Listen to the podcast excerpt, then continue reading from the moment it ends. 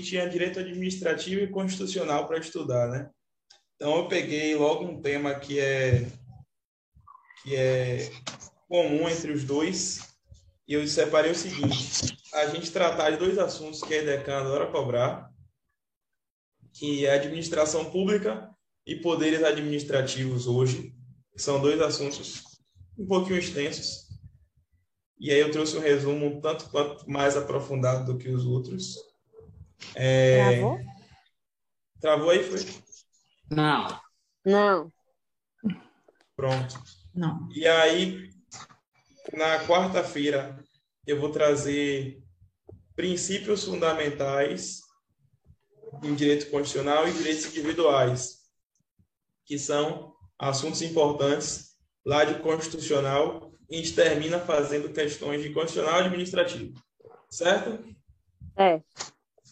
O que é que eu tenho que para vocês aqui nessa reta final de direito administrativo? Velho, vai cair licitação. Não adianta. Não adianta. não. Licitação vai desligando vai o áudio, professor, é melhor, porque senão é, vai ficar sem conseguir. Desligando. Peraí. Não adianta fugir, não, que a licitação vai cair, viu? Só que a licitação, a gente não tem como fazer um resumo de licitação. A é, licitação é tudo ou é nada. E vai cair, infelizmente. Caiu uma questão de licitação na prova de ontem do TRT. Da prova do TRT, né? É, não tem jeito não, a lei é nova e sempre caía a licitação, agora que vai cair mais ainda. Então não tem como na, a gente fugir. Na UFBA também caiu. Na UFBA também caiu uma. Aí, pois é. A de vocês pode esperar uma questão de licitação, pode esperar. Outro tema que estaria em direito administrativo seria forte, era improbidade administrativa, só que na edital de vocês não está em direito administrativo, está extravagante. Aí eu não sei se fica tão forte ainda. Mas improbidade administrativa também foi modificado em 2021, continua sendo um tema forte de prova. E um tema que sempre foi forte, dois na verdade, dois temas que sempre foram fortes e que toda a prova está presente, são esses dois que a gente trouxe hoje, que é a administração pública e poderes administrativos. Certo? E é nesse ínter aqui que a gente vai trazer essa nossa aula aqui de hoje. Administração pública. Sobre o que que esse tema faz? Sobre o que que esse tema fala? Esse tema administração pública vai falar justamente sobre a forma como se gere o poder estatal, certo? Em que forma é classificado, em que forma é dividido o poder estatal. E necessariamente você vai dividir logo de maneira clara a administração pública em duas: a administração direta e indireta, certo? Então, a administração pública ela se subdivide em duas: a administração direta e administração indireta. Ok? Tranquilo. Na administração pública direta, você tem os chamados entes políticos. Então, já coloque aqui, ó, eu já trouxe como sinônimos aqui, ó. Vocês vão ter os chamados entes políticos. Francisco, quem são os entes políticos e o que significa ser um ente político? É a capacidade de legislar, de criar e editar leis, certo? Então, quais são aí os integrantes da administração direta? União, Estado, Distrito Federal e municípios, certo? Então, os integrantes da administração direta, reiterando, é a União, estados, Distrito Federal e municípios. A questão da sua prova é querer saber se o território está aqui dentro. E o território está aqui dentro da administração direta? Não. Esse é um rol taxativo. Não entra mais ninguém. Quem são os entes da administração direta? União, Estado, Distrito Federal e municípios. Ok? Pronto, padrão. Os entes políticos que, que o senhor falou, professor, é, é, são esses quatro. É isso? Exato. Esses são os entes políticos, porque são aqueles que têm a capacidade de criar e editar leis. Por isso que eles são políticos, certo? Então, reiterando, os integrantes da administração direta é, são a União, estados, Distrito Federal e municípios. E, novamente, colocando como observação: territórios não são parte da administração direta. A administração direta somente tem quatro integrantes: União, Estado, Distrito Federal e municípios. Ok? Pronto.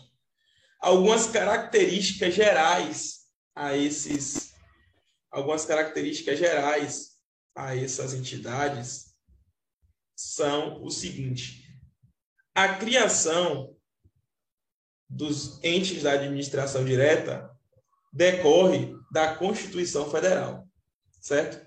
Então, todos esses entes da administração direta, tanto a União, quanto o Estado, quanto o Distrito Federal, quanto municípios, eles são criados pela Constituição Federal, certo? Então, vocês vão ver lá no tema Organização Político-Administrativa do Estado, dentro de Organização do Estado. Vocês vão ver que fazem parte da República Federativa do Brasil, a União, o Estado, o Distrito Federal e município. Certo? Então, como vocês podem ver, para vocês não confundirem, a criação da administração direta decorre da Constituição Federal. Ok? Tranquilo. Outra coisa, como eu já falei, o território ele não é um ente federativo, certo? Então, os territórios não são entes federativos. Francisco, o que é um território?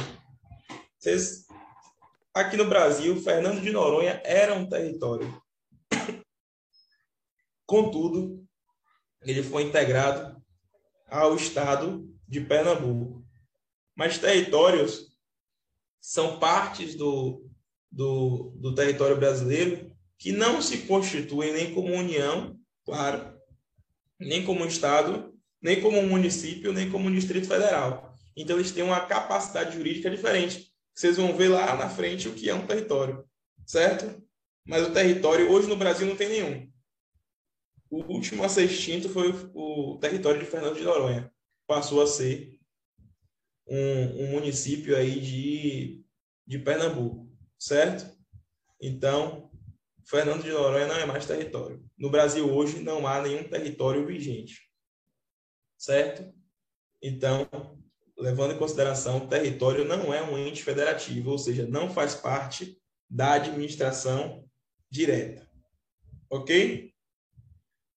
Outra coisa importantíssima importantíssima aqui.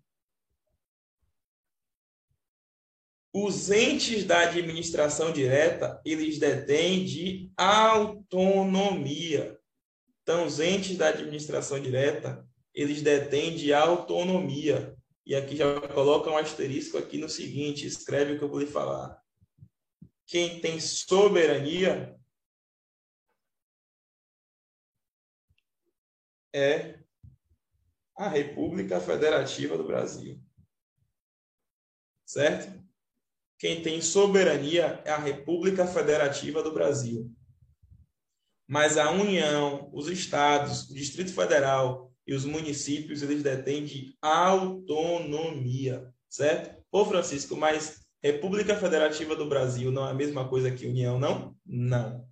Não é a mesma coisa do que União, certo? Alguém pensou em fazer essa pergunta aí?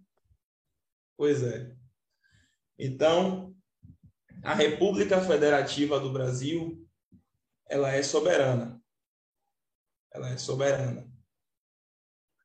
O presidente da República, ele vai ser o chefe da República Federativa do Brasil. Só que ele vai ser chefe de Estado. Ele vai ser chefe de Estado e de governo, dependendo da situação, né? É isso que a gente ia chegar. Ele vai ser chefe de Estado e vai representar a República Federativa do Brasil, certo? e ele vai representar a União como um chefe de governo.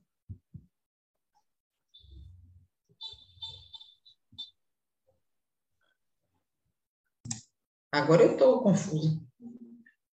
Agora ficou confusa? Pronto. É, Vamos... chefe de governo, chefe Ó, o que, que é um chefe a diferença. de governo?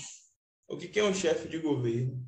O chefe de governo ele tem autonomia para gerir os atos da União internamente. Então, ele representa a União aqui dentro do território nacional. Ele é um chefe de governo. Ele vai gerir quem são os ministros de Estado, ele vai ter gestão financeira, gestão orçamentária, gestão administrativa. Ele tem autonomia para tudo isso.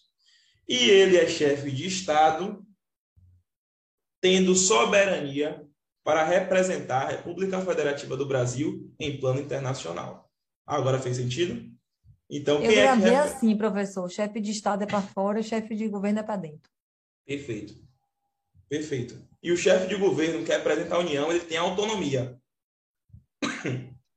E o chefe de Estado, que representa a República Federativa do Brasil, fora do país, ele tem soberania.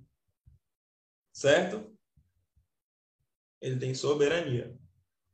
Então, é diferente. Nenhum dos entes da administração direta, eles têm, auto, eles têm soberania. Todos eles são autônomos, porque quem é soberano é a República Federativa do Brasil. Certo? Massa. Os entes da administração direta, eles têm capacidade política. O que significa capacidade política? Poder criar e editar leis, certo? Então, a capacidade política é o poder de criar e editar leis, certo? Então, isso que é a capacidade política de um ente federativo, de um ente da administração direta. Informação importantíssima aqui, essa agora todos os entes da administração direta são pessoas jurídicas são pessoas jurídicas de direito público, certo? Todos os entes da administração direta são pessoas jurídicas de direito público. Então, todos eles, reiterando, e essa, informação aqui ela é muito importante. Todos eles são pessoas jurídicas de direito público. E, por fim, existe uma relação horizontal entre eles. O que eu estou querendo dizer com isso? Alguém sabe? Ô, professor, rapidinho. É, administra... Você falou que administração direta, todos são personalidades jurídicas de direito público? Todos. Porque eu lembro de ter visto que eles não têm personalidade jurídica. Eu tô meio... Não, não, isso aí você viu nos órgãos. É. Certo? A gente vai chegar lá na frente. Certo? Tá. Quando eu falo que eles têm uma relação horizontal, o que, é que eu estou querendo dizer com isso? Não tem hierarquia? Não tem hierarquia. Perfeito, cara. Não há hierarquia entre eles. A União não é hierarquicamente superior ao Estado. Professor, você poderia repetir o que é que o chefe de de governo pode fazer na União? Que você disse que ele pode. O chefe de governo ele tem autonomia, autonomia política, autonomia financeira, autonomia administrativa, autonomia orçamentária.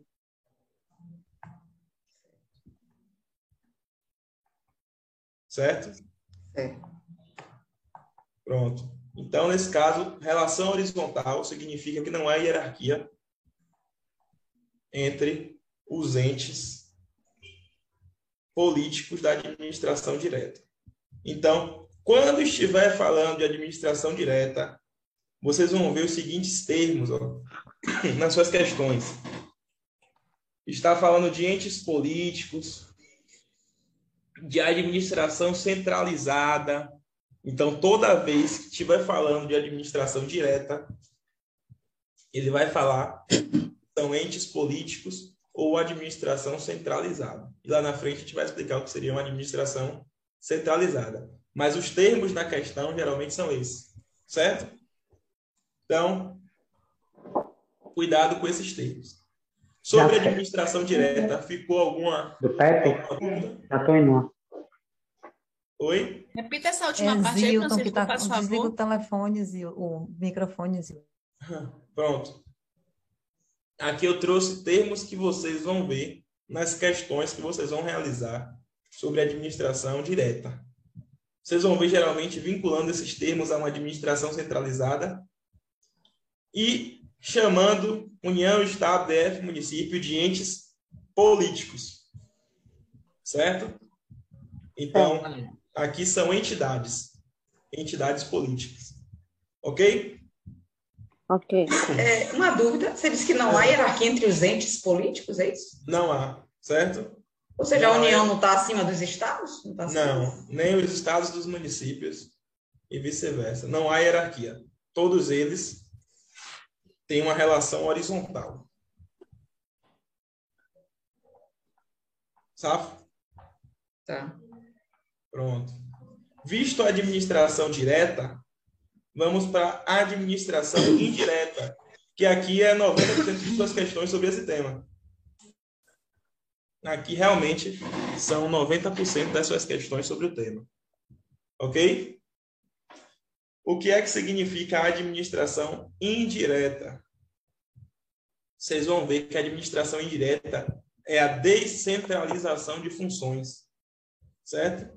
Então, a administração indireta é a descentralização de funções. Ok? Aqui você vai diferir um pouquinho da administração direta. Por quê? Primeiro, é quais são as entidades. Aqui tem um mnemônico, geralmente. Você já conhece qual é o mnemônico da, da administração Fase. Exato. Eu decorei mesmo. Fase. Sei não. Sem mnemônico. Fase F de fundação pública, A de autarquia, S de sociedade de economia mista e E de empresa pública, certo? Então, fase fundação pública, autarquia, sociedade de economia mista e empresa pública, ok? Pronto. Vamos lá. Aqui como um Tem gente sinônimo com de o microfone ligado aí ainda. Peraí. Multa esse povo aí, multa todo mundo. Foi. Aqui como um termo que vai fazer referência a uma autarquia, vocês vão ver que é o consórcio público de direito público. Certo? Então coloca aí. Lá na frente a gente vai conversar sobre ele. Algumas diferenças da administração direta para indireta. Quem é que cria a administração direta? Constituição. A Constituição. A Constituição. Aqui, na administração indireta, a sua criação dá-se-á por lei. Ou a lei criando, ou a lei autorizando. Certo? Então, criação ou autorização.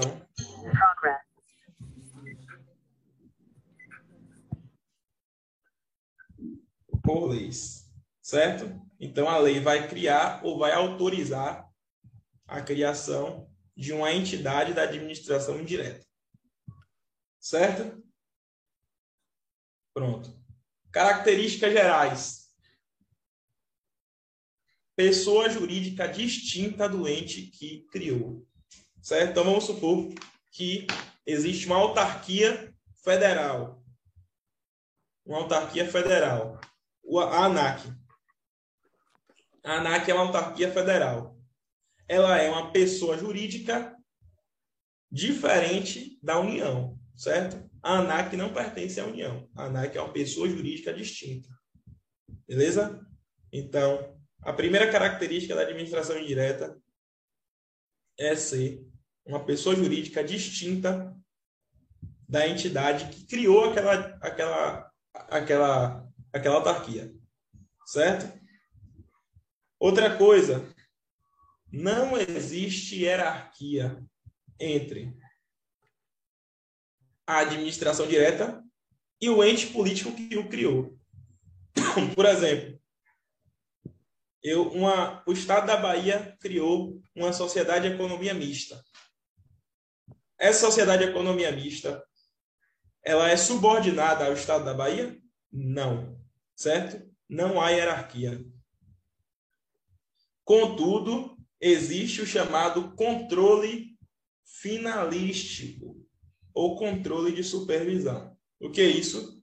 O ente da administração direta, ele vai controlar aquela administração indireta criada por ele para saber se aquela, se aquela entidade está cumprindo com a sua finalidade, certo? Para saber se ela está cumprindo com a sua finalidade. Então, não existe o termo hierarquia. A administração indireta não vai ser, não vai ser repetindo, hierarquicamente subordinada à administração direta que criou.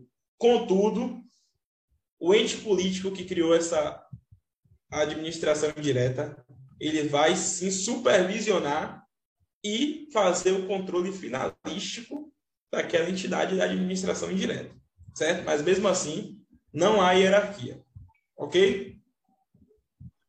Quem fará também, esse controle finalístico, professor, ah, será o órgão que o criou, né? Sim, por exemplo, o município de Salvador criou uma empresa pública.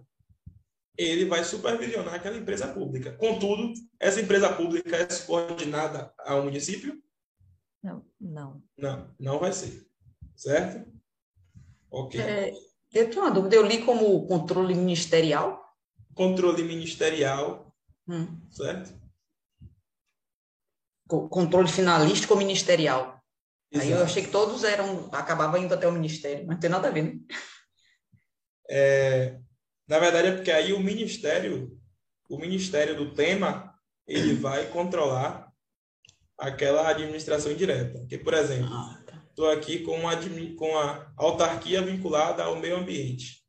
Aí o Ministério do Meio Ambiente ele vai controlar a finalidade daquela autarquia. Contudo, não é hierarquicamente subordinado.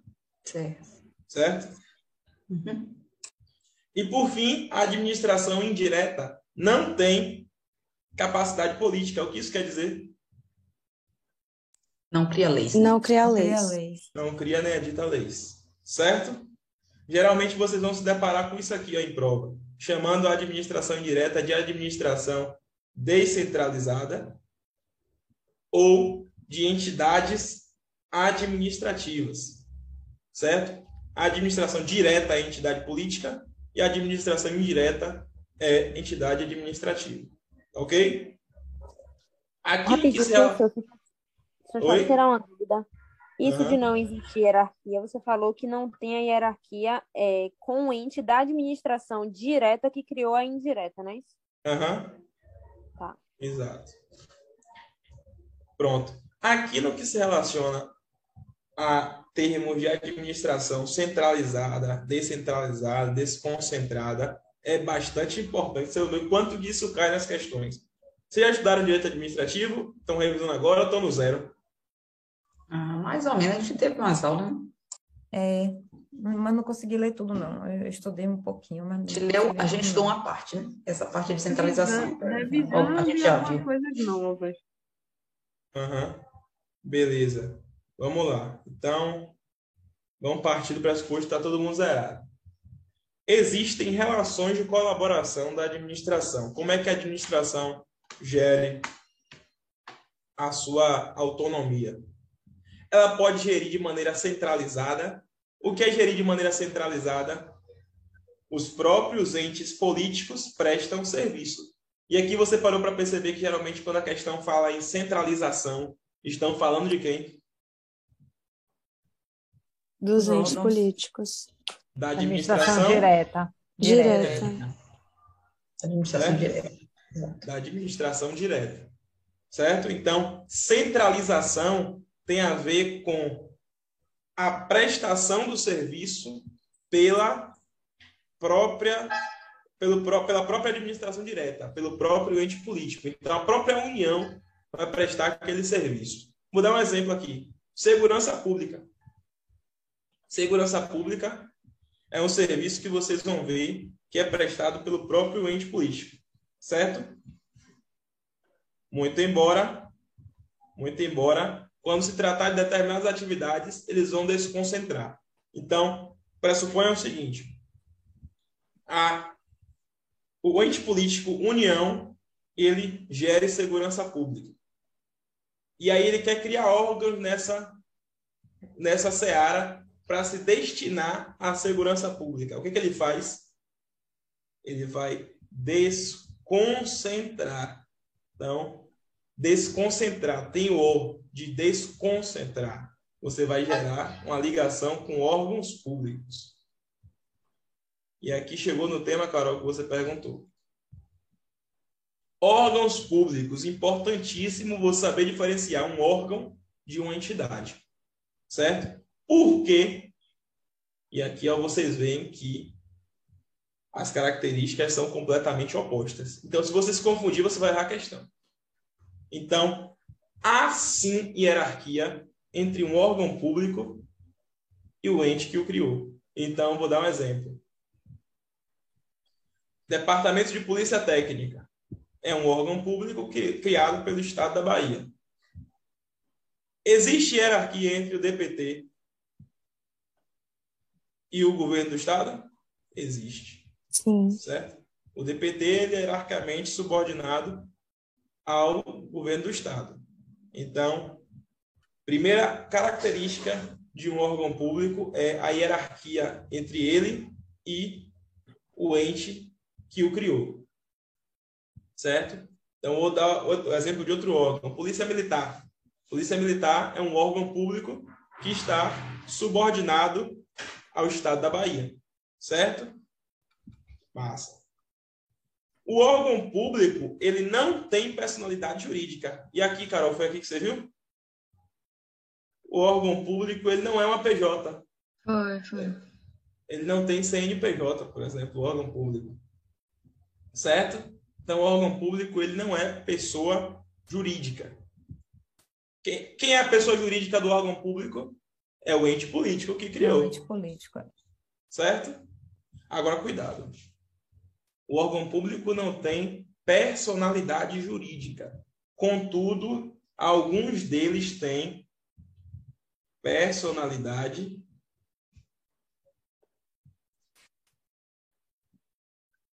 judiciária. O que é isso? É a capacidade processual. O que seria a capacidade processual? A capacidade de responder processualmente pelos seus atos. Então já vi questão assim, ó. Muita gente caiu. Órgãos públicos têm personalidade judiciária, tá certo, tá errado, tá certo. Isso significa capacidade processual e não que tem CNPJ. Muita gente confundiu personalidade judiciária com personalidade jurídica. E não tem nada a ver, certo? órgão público não tem personalidade jurídica, mas alguns, que são os órgãos independentes e autônomos, eles têm personalidade judiciária. Como certo? é que é na prática a personalidade judiciária, professor? Vou dar um exemplo. A gente vai passar para o terceiro tópico aqui, você vai aprender o que é teoria do órgão ou da imputação volitiva. Alguém já ouviu falar nisso aqui? Já, mas é, esqueci. É que o seguinte: os membros da administração pública, os agentes da administração pública, eles não respondem pelos seus atos, certo? Além disso, os órgãos também não respondem pelos seus atos. Quem responde pelos atos dos agentes de segurança, dos agentes públicos é o ente político, certo? É a entidade que o criou, ou ente político ou ente administrativo, certo? Então, se eu, policial militar, eu causei um dano a uma pessoa, esse dano ele é imputado a mim, à polícia militar ou ao Estado da Bahia? Ao Estado, né? Ao Estado da Bahia. Exatamente. Eu sou um agente público, a Polícia Militar é um órgão público e o Estado da Bahia é uma entidade política. Então, pela teoria do órgão ou da imputação volitiva, quem praticou o ato não foi o agente, mas sim a entidade, certo? E aí a gente recai na personalidade judiciária. Eu pratiquei um ato. Esse ato ele é imputado à entidade política. Contudo, o órgão Polícia Militar da Bahia ele tem a capacidade de representar o Estado da Bahia no processo. Então, a parte, ao invés de ser Estado da Bahia, vai ser a própria Polícia Militar. Por quê? Porque a Polícia Militar ela tem capacidade processual, ela tem personalidade judiciária, certo?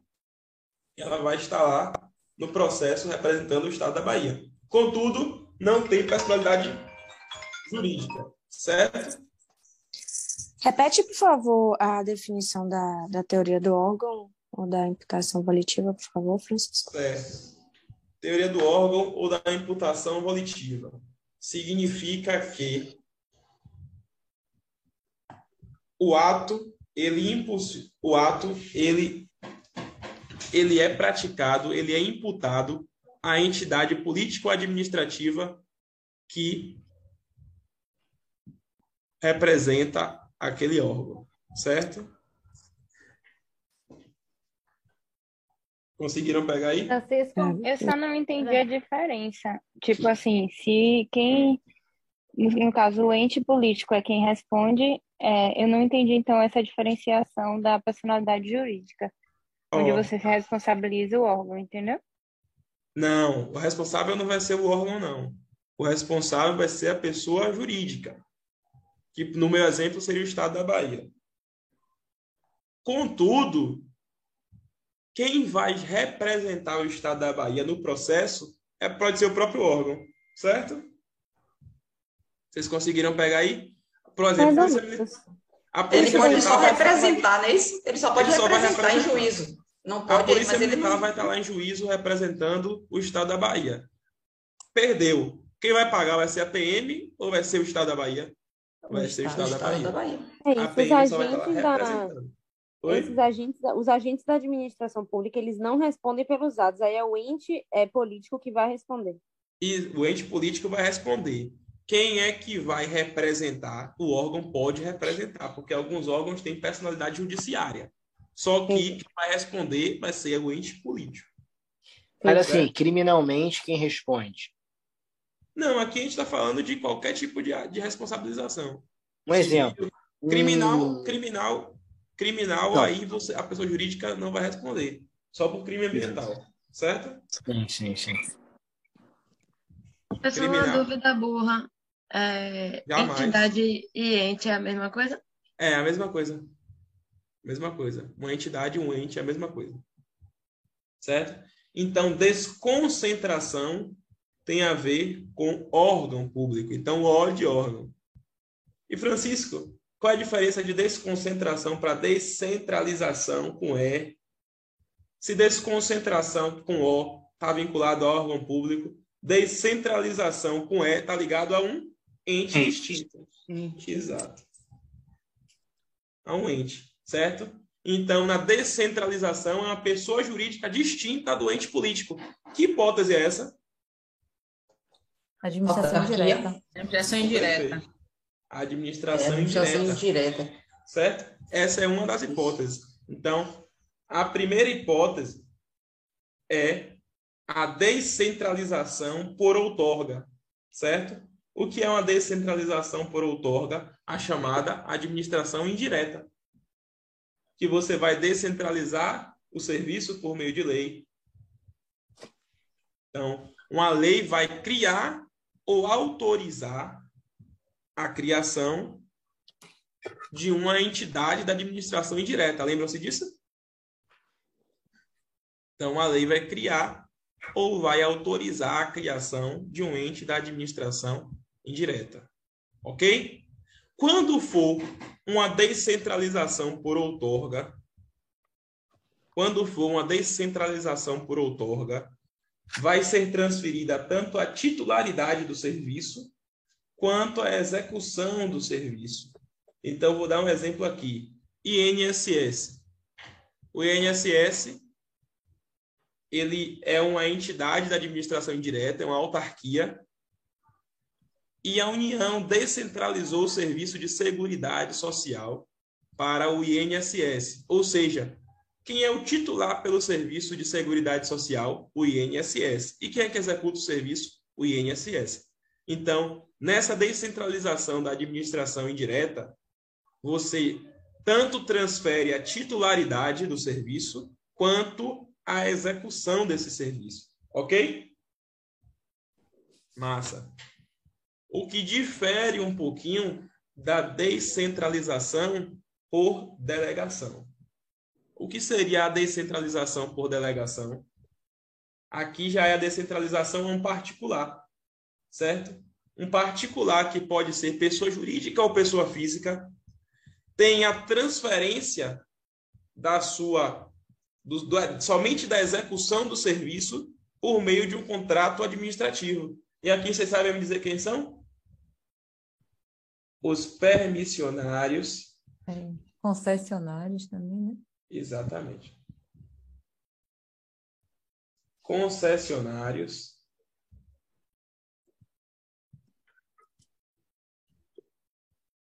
Ou autorizatários. Então, isso aqui é quando a administração indireta ela delega funções a um particular, que não é um ente da administração indireta. Ele é qualquer pessoa jurídica ou pessoa física que, por meio de um contrato administrativo, executa algum serviço público. Por exemplo, a CLN, concessionária Litoral Norte. Ela é uma pessoa jurídica de direito privado, é um particular, que é o dono da CLN, e ele, por meio de um contrato administrativo, ele executa o serviço ali de, de trânsito urbano na, no litoral norte da Bahia, certo? Então, a titularidade... Francisco, Francisco eles seriam permissionários, concessionários, e qual seria a outra modalidade, a última? Autorizatários. Autorizatários. Pronto. A CLN ou a Via Bahia, por exemplo, eles têm a titularidade do serviço de trânsito na, no estado da Bahia? Não, eles somente executam, certo? Eles somente executam esse serviço. Contudo, a titularidade continua pertencendo ao ente político, ok? Então, a titularidade continua pertencendo ao ente político, ok? Então, descentralização está ligado a uma entidade, a um ente distinto, ao passo que desconcentração está ligada a um órgão. Então, vamos supor que o Estado da Bahia ele criou um órgão para gerir a segurança pública. Isso é desconcentração ou descentralização? Não, desconcentração. Desconcentração. Desconcentração, a criação de órgãos públicos. E vamos supor que a União criou uma empresa pública para extrair petróleo. Descentralização. Descentralização, porque a empresa pública é um ente, não é isso? É um uhum. ente de administração indireta. Ok? Uhum. Isso aqui okay. cai muito em questão. Cai muito, certo? Isso cai muito mesmo. Pronto. Francisco, só confirmando, Oi. na descentralização não há hierarquia, não é isso? Na descentralização não há hierarquia. Contudo, na desconcentração há. Ok? Na descentralização você segue as regras lá da administração indireta. Ok? Pronto. Aqui na administração pública, a gente tem que fazer ainda um vínculo entre todas as administrações, todos os entes estão vinculados aqui à administração ah, direta. quietinho.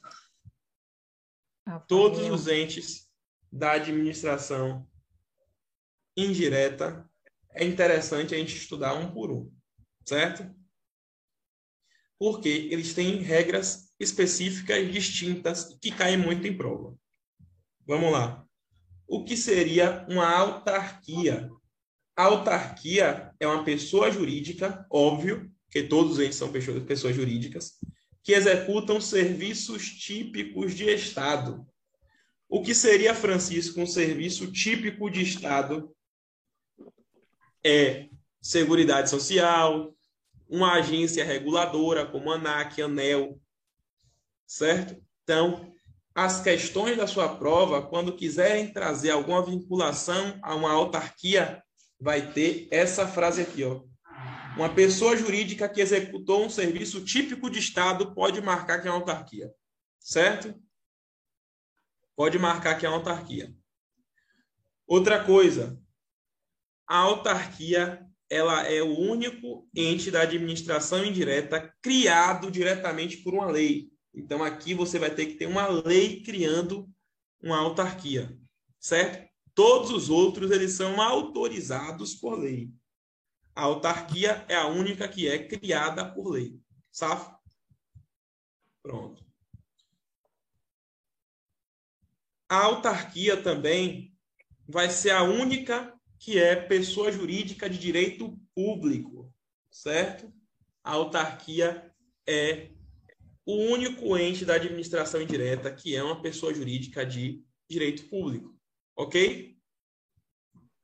Então, reiterando, a autarquia é a única pessoa jurídica de direito público da administração indireta. Todas as outras são direito privado. E aqui a gente vai quebrar alguns mitos, viu? Aqui e as vai... fundações, professor? As fundações não são de direito público? Eu sabia que havia essa... Privado, eu sabia é, todo, que havia A gente essa... pensa que não é, toma um é. susto quando vê, tudo direito privado. É, e se for uma fundação pública, direito público, vai ser uma autarquia. A, a fundação pública a autarquia ela pode ser fundacional, né? público ou privado, né? É, Oi? a autarquia fundacional. A fundação ela pode ser de direito público ou privado, né? Se for uma fundação de direito público, vai ser uma autarquia. Certo? Certo. Se for uma fundação pública, como a gente classificou aqui, ela vai ser direito privado. Tá.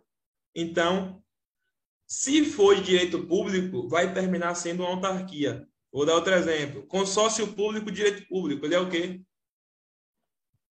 Autarquia. Autarquia. Associação pública, direito público é o quê? Autarquia. Autarquia. Autarquia. Então, se for direito público, na administração autarquia. indireta, vai terminar sendo autarquia. Certo? A autarquia ela tem capacidade de autoadministração. Certo? Então, a administração financeira, orçamentária, a autarquia ela tem essa capacidade. Ok? Palavras-chave que vocês vão ver em questões sobre a autarquia. Realizar determinada entidade realizou uma atividade típica ou algum serviço típico de Estado. Isso aqui está sempre quando pergunta sobre autarquia. Ou então, a autarquia realizou ou um ente que realizou um serviço público personificado vai, vai ser uma autarquia. Então, essas são palavras-chave das questões de concurso em que se vincula uma autarquia, certo? E aqui exemplos que caem em prova. Território. Lembra do território lá em cima? O território é um ente é político? Não, né? Não, Não, o território é uma autarquia. Autarquia.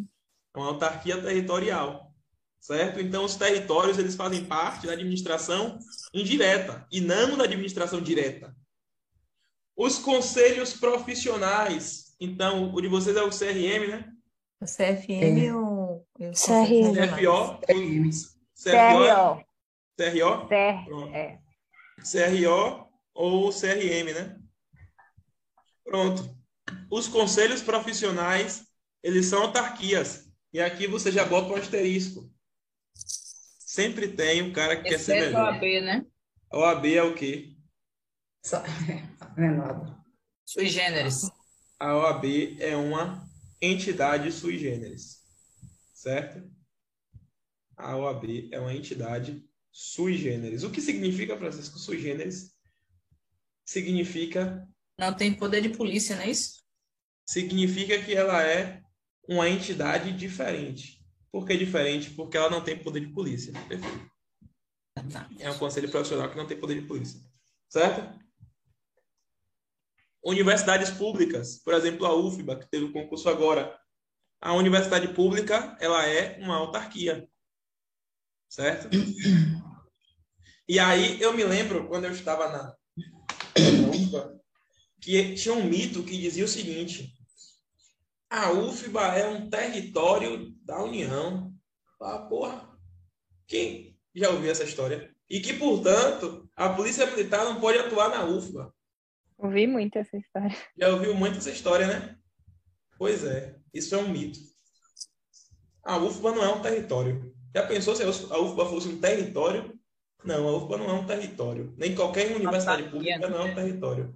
A UFBA é uma mera autarquia e que qualquer polícia militar pode atuar quando quiser e bem entender numa universidade pública. Não existe essa essa essa não existe essa imunidade à atuação policial dentro de uma universidade. A universidade é uma mera autarquia. Entrar na UFBA é a mesma coisa que entrar no INSS. Não tem problema nenhum. Então, é um mito que se perdura pelo tempo dizer que a UFBA é um território, dizer que a Universidade Federal é um território da União. Isso é um absurdo, inclusive. Certo? E se fosse um território, a, a polícia também não poderia entrar, não? Poderia sim, não tem problema nenhum. Eu já ia perguntar, não poderia é. entrar, não? Tem que ficar lá, é? Pode entrar, sim, nunca? pode entrar. É... Teve até recentemente lá no, no Paraná, um delegado da Polícia Federal, que entrou na universidade e fez uma prisão em flagrante de umas pessoas fumando maconha lá. O pessoal dizia que não, aqui é território da União. Ele vai aqui, pô, é território da União. E aí terminou que os caras foram presos, né? Aí o jornal chamou um advogado para perguntar se a, a Universidade Federal do Paraná não era um território da União. E óbvio que o advogado lá ele falou: não, não existe isso, não. A, Universidade Federal é uma autarquia. Certo? E a única autonomia que ela tem é a autonomia educacional. E, por fim, as agências reguladoras, elas também são é, autarquias. Quem são as agências reguladoras? ANEL, ANAC, ANTT, certo? As agências reguladoras também são autarquias. Fechado? Pronto. Sobre a autarquia é isso. Eu acho que não dá para errar uma questão, não. Ou tem outra coisa que eu quero dizer, para você não errar. Os servidores da autarquia, eles se submetem a regime estatutário. Então, por exemplo, o cara que fez um concurso de INSS e passou, ele vai ser regido pelo estatuto do servidor, certo? Anota essa informação. Os servidores. Desculpa, você pode repetir? Posso. Os servidores das autarquias, eles se submetem a regimes estatutários. Ou seja, existe um estatuto do servidor público. O que, que eu estou querendo dizer isso? O que, que eu estou querendo dizer com isso? Que eles não se submetem a quem? A CLT. Certo? Regime estatutário. Ok? Então, se alguém aqui passar na UFBA, fizeram um concurso aí domingo, vocês vão ser servidores públicos regidos pelo Estatuto da UFBA. Certão? Pronto. Eu li que tinha uma exceção, agora não lembro qual foi. São nas outras. São nas outras. Não, é tudo... essa mesma aí. Né? Todo mundo houve uma mudança, não foi? Acho que houve uma mudança. Uma lei nova que está aí, que ainda estão vendo se vai ou não vai ah, ser. Se não, se, não trans, se não sancionou ainda, não está valendo, certo? que está valendo hoje ainda. Não, diz que tá, eles estão achando que o STF vai, não vai deixar, não, que está é, tá uma autarquia como o CLT. Pô, nunca, você é doido? Eu também, eu também concordo com o STF, então. Mas é aquele negócio da EBSER, Francisco, então. Qual? Que o, a EBSER, que é aquela empresa brasileira de serviços hospitalares, que ela faz o concurso e ela coloca é, é, é, profissionais dentro da, da Universidade Federal da Bahia, dentro do hospital que é regido pela Universidade Federal da Bahia. Nossa, Mas é isso. As, os, os servidores ali, eles são regidos por quem? Pela EBSEL ou pela UFBA? EBSEL, eu acho. Eu acho que é pela EBSEL. É EBSEL. É, eles respondem a EBSEL. É, respondem... é. E aqui você vai aprender aqui embaixo por que é CLT Certo? E nesse, nesse aí você falou que eles não são CLT, né, no caso. Exato, não são CLT, eles têm um regime estatutário. Por exemplo, Estatuto da Polícia Militar, Estatuto do Servidor Público da União, Estatuto do Servidor Público do Estado da Bahia. Certo? Uhum, uhum. Francisco? Oi. É, é, é, eu achei aqui, é, parece que houve um julgamento de algumas ações no STF e que admitiu a contratação de servidores autárquicos vinculados aos conselhos profissionais por vínculo seletista. Pronto. É aí isso aí, vão... é isso aí. São os dois conselhos. Aí, aí eles vão, vão estar dentro dos conselhos profissionais com a contratação que ele não vai ser um servidor público, certo?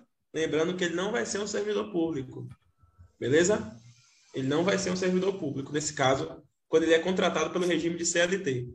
Beleza? Ele não vai ter a capacidade de ser um servidor daquela autarquia, que é um conselho profissional, certo? Ele vai estar meramente vinculado. E aqui vinculado pode ter uma vinculação, por exemplo, de um particular, certo? Como como é que pode ter uma vinculação de um particular à administração pública? Por uma delegação. Concessão, é, delegação. É. Pronto. Vamos lá.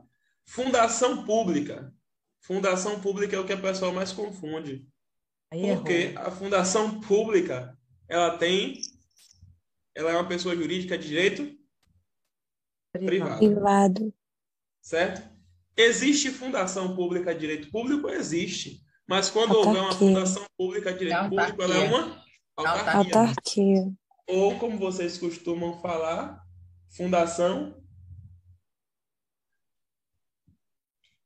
autárquica. certo? Fundação autárquica. Beleza? Massa. O que é uma fundação pública? É uma fundação que se destina ao serviço social. Sim. É uma fundação que se destina ao serviço social. Ok? Então, a fundação pública ela vai se destinar, por exemplo, à coleta de dados estatísticos, a proteção aos indígenas. Então, a fundação pública ela, serve para isso, serviço social. Como eu falei, a única entidade administrativa que é criada por lei é a autarquia. As outras elas são o quê? Autorizadas. Autorizadas para criação. Exato. Então, a fundação pública existe uma lei que autoriza a criação e uma lei complementar que determina a área de atuação ou especialidade, certo? Então, na, na criação de uma fundação pública, vai ter uma lei autorizadora, que é a lei que vai autorizar a criação, e vai ter uma lei complementar determinando qual é a área de atuação, certo? Então, a lei complementar ela não cria a fundação pública, porque você pode pensar que é o seguinte: a lei vai autorizar a criação e a lei complementar cria, né? Errado. A lei autoriza a criação e a lei complementar determina a área de atuação. a área de atuação. Contudo, a criação da, da fundação pública pode ser por um decreto, certo? Então, cuidado com essas questões que dizem que a lei complementar cria a, a, a fundação pública. Não. A lei complementar ela determina a especialidade ou área de atuação. Ok? Pode ser por um decreto? Pode. Exatamente. Pode ser Pode por ser criada uma fundação? Exato. Exato. Desde que a lei autorize. Oi. É, no caso, essa lei seria a lei. Ordinária. A lei que autoriza seria a lei específica. Exato, a lei ordinária. Tá. Então, por exemplo, lei ordinária vai autorizar mas lei complementar vai especificar qual é a área de atuação. Certo? Agora eu fiquei confusa, porque tu disse que tudo que, que tem gasto não pode ser criado por decreto. O quê? Não disse que tudo que, que vai ter um gasto você não pode criar por decreto? Como é que uma depende. pode ser criada por decreto? Não, depende. Vocês vão ver lá no, vocês vão ver lá por, lá nos poderes administrativos que é o tema da aula de hoje, que o poder uhum. normativo ele não pode inovar a legislação. Então, vamos supor que a lei ordinária ela autorizou a criação da fundação pública com os gastos previstos em lei orçamentária. Ah, tá. Já tem a lei, né? O decreto só. É a lei já autorizou. O decreto ele só vai regulamentar a lei autorizadora. certo? Ah, tá. Conseguiu pegar aí? Tá uhum. Pronto. O decreto é como se fosse para. Normatizar. Normatizar uma coisa que já está prevista na Constituição. É, entendi. Exato. Ou na lei ordinária a que lei. autorizou. As fundações públicas, elas não têm fins lucrativos. Certo? Então, não tem fins lucrativos. Certo? Massa. Questões geralmente sobre fundações públicas. Vocês vão ver o seguinte, ó. É um patrimônio personificado.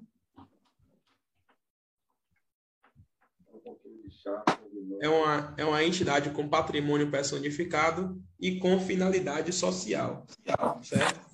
Quando vocês virem isso aqui, está querendo se referir à fundação pública. Ok? Exemplo de fundação pública.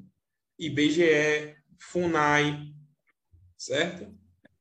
Patrimônio personificado é o quê? É, patrimônio personificado.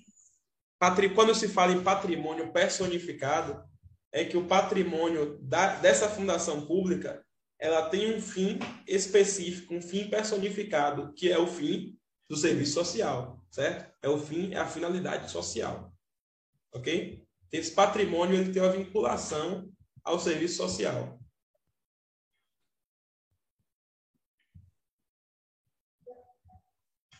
Ok? Ok. E qual seria o regime?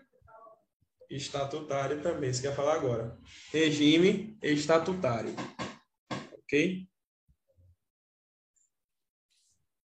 O estatutário é direito privado e é estatutário. É, exato. Regime estatutário. Ok? Regime estatutário. E agora a gente parte para as duas mais diferentes das outras, que são as empresas públicas e a sociedade de economia mista. Certo? O que seriam, o que seria uma empresa pública? Uma empresa pública é uma entidade administrativa que pode explorar atividade econômica ou prestar serviço público e que tem capital exclusivamente público. Vamos lá. Já falei que a única entidade administrativa que é criada por lei é quem? Autarquia. Autarquia. As autarquias. Todas as outras, a lei ela só faz o quê? Autoriza. Autoriza. Pronto. Então, na empresa pública, a lei autoriza a criação de uma empresa pública. Uma empresa pública, embora tenha o um nome público, é uma pessoa, uma pessoa jurídica de direito privado. privado. Exato, é uma pessoa jurídica de direito privado. Certo? Massa. O que, que ela faz? Ela pode explorar a atividade econômica ou prestar serviço público. Dá um exemplo de uma empresa pública que explora atividade econômica, a Caixa Econômica Federal. Certo? A Caixa Econômica Federal. Ou de uma que presta serviço público, a Embasa. Então, a empresa pública ela pode tanto explorar a atividade econômica quanto prestar serviço público. E até aqui, ela é igual a uma sociedade de economia mista. As duas, a lei autoriza, são pessoas jurídicas de direito privado, elas podem explorar atividade econômica ou prestar serviço público, só que a diferença está aqui. Enquanto que a empresa pública admite qualquer forma de constituição, que é, por exemplo, ela admite sociedade anônima, ela admite ERELI, ela admite qualquer forma de constituição, sociedade limitada, qualquer uma. A empresa pública admite. A, a sociedade de economia mista só pode ser criada como forma de sociedade anônima. Certo? Então, a primeira diferença entre uma empresa pública e uma sociedade de economia mista é que a empresa pública ela admite qualquer forma de constituição, certo? Sociedade anônima, sociedade limitada. Qualquer uma, qualquer forma empresarial. Ok? E a sociedade de economia mista, ela somente pode ser criada como sociedade anônima. Então, a Petrobras é uma sociedade de economia mista e ela é uma sociedade anônima, certo? Massa. Outra diferença. A diferença no caso de um para outro aí, no caso, a empresa pública, ela ou explora ou presta serviço público, né? Como é o é caso da Caixa é Econômica ou da Embasa. Isso, e aqui também é o. Mas a, na, ah, na sociedade de economia mista também, a diferença só é. É, é, é porque tá. É porque tá. Tava um I, é o mesmo. É, eu já fui pro raciocínio lógico. Não, não, não, não, não, não, isso não. é, pronto. Outra diferença.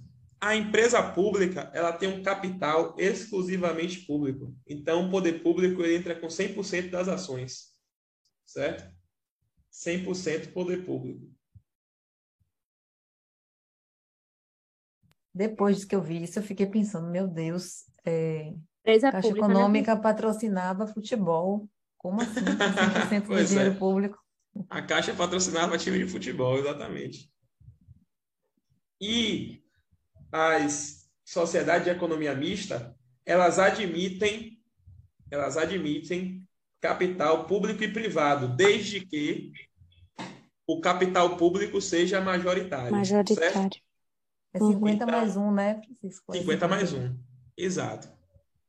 Então, a sociedade de economia mista admite capital público e privado desde que o capital público seja majoritário, ou seja, 50 mais um. Massa. Exemplo de empresa pública. Caixa Econômica Federal. Exemplo de sociedade de economia mista. Banco do Brasil e Petrobras. Certo? Você botou, você botou em base também, né? Como empresa pública. Em base também, empresa pública. Citaram a EBSE também. Como empresa pública. Massa. Francisco, uma característica importante das duas. O regime aqui é qual? Seletista. CLT. Exato. Regime seletista. Seletista. As duas. Então, aqui o regime trabalhista é o regime seletista, é o regime de CLT. Certo? Das duas. Fechado? Ó, oh, vamos lá. Fechado. Vamos lá. Sobre administração indireta e direta, administração pública, esse é um resumo bem superficial, claro que tem muito mais coisa aqui, só que seriam várias aulas. Eu acho que sobre esse tema aqui a gente já matou um pouquinho, certo? A gente vai responder umas questões no final dessa aula também. Vou colocar direto no que concurso aqui, a gente vai resolver. Para vocês verem que dá, dá para resolver, certo? Vou dar um intervalo aí de 10 minutos e a gente volta com poderes administrativos, certo? Beleza. Vamos lá. Beleza. 34, vocês voltam. Beleza.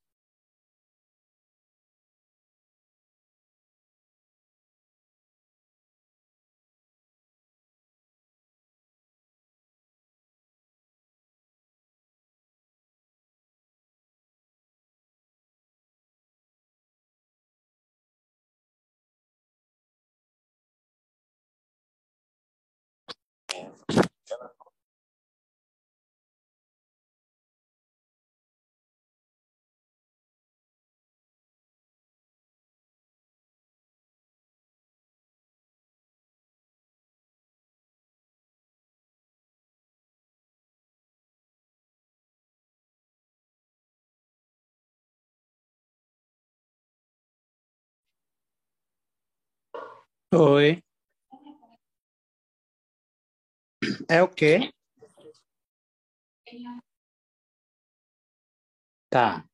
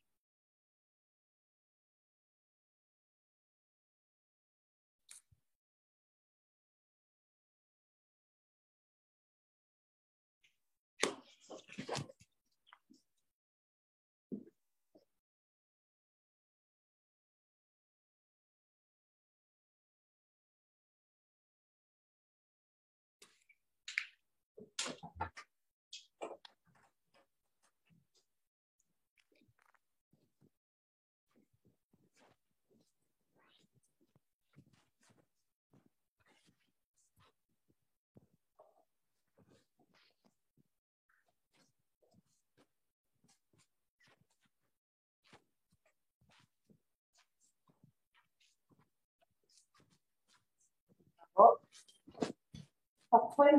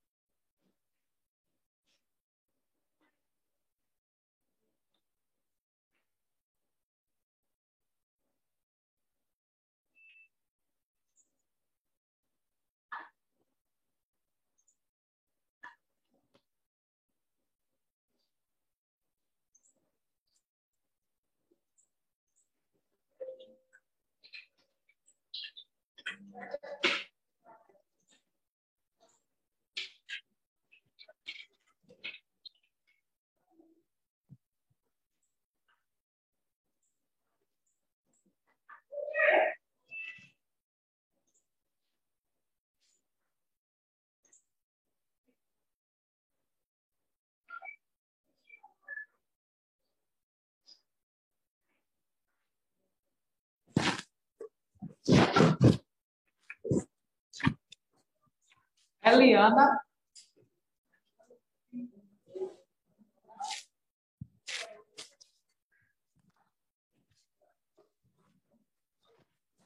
Zilton tá de plantão, é? Zilton tá chamando tá paciente, chamando é? Gente, tá falando, ué. Zilton estava deitado. Zilton, você estava deitado, não foi, Zilton? Zilton? Poxa. Deve estar com a paciente, estava chamando aí a Liana. Ô, oh, gente, eu consegui entender isso pela primeira vez. Que bom, Angélica. Angélica, né? Isso. Boa noite, pessoal. Oi, amor. Que bom. É. Eu tenho que estar eu, sozinha. Essa parte eu achei, achei, achei até fácil quando eu li. Esse negócio aí. Agora, quando chega em outros nossa, que negócio de ato discricionário. O problema que eu acho é, é, em algumas questões, é muito rebuscada, né? Tipo, você vê, você sabe, mas na hora que você entendeu o que tá dizendo. É, os termos parece que é um português de outro mundo. Eu acho que é a mesma coisa de chegar assim para a gente e falar assim, ó, tem que estudar um pouco de mecatrônica para poder fazer a prova. Para mim, dá no mesmo. Engenharia mecânica, por exemplo, entendeu? É uma coisa que a gente não está acostumado, né? Tô fazendo uma boquinha, viu, gente?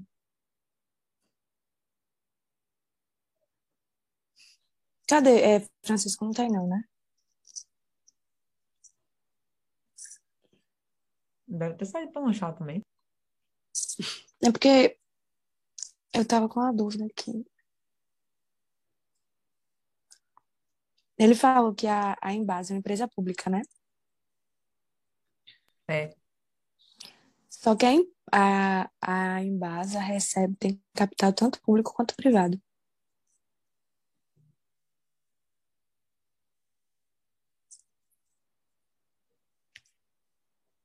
Ah, eu não sei.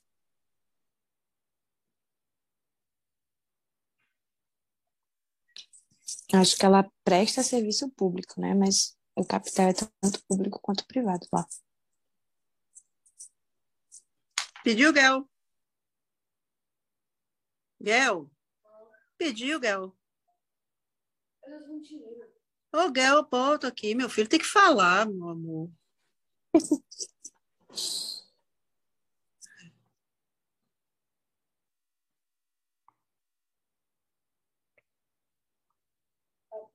Aqui está dizendo que é, é sociedade de economia mista. Mas é, minha mãe é, trabalha lá, pô. Ela é advogada na Embasa. Ela falou que é capital público e privado, essa sociedade de economia mista.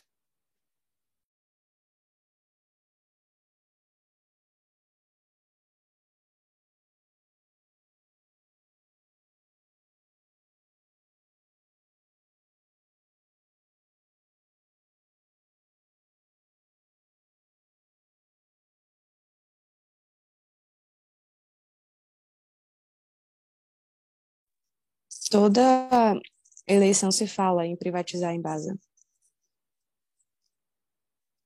Virou lenda já, porque até hoje ninguém privatizou. Mas essa aí no sociedade de economia mista é muito difícil isso acontecer. Muito difícil.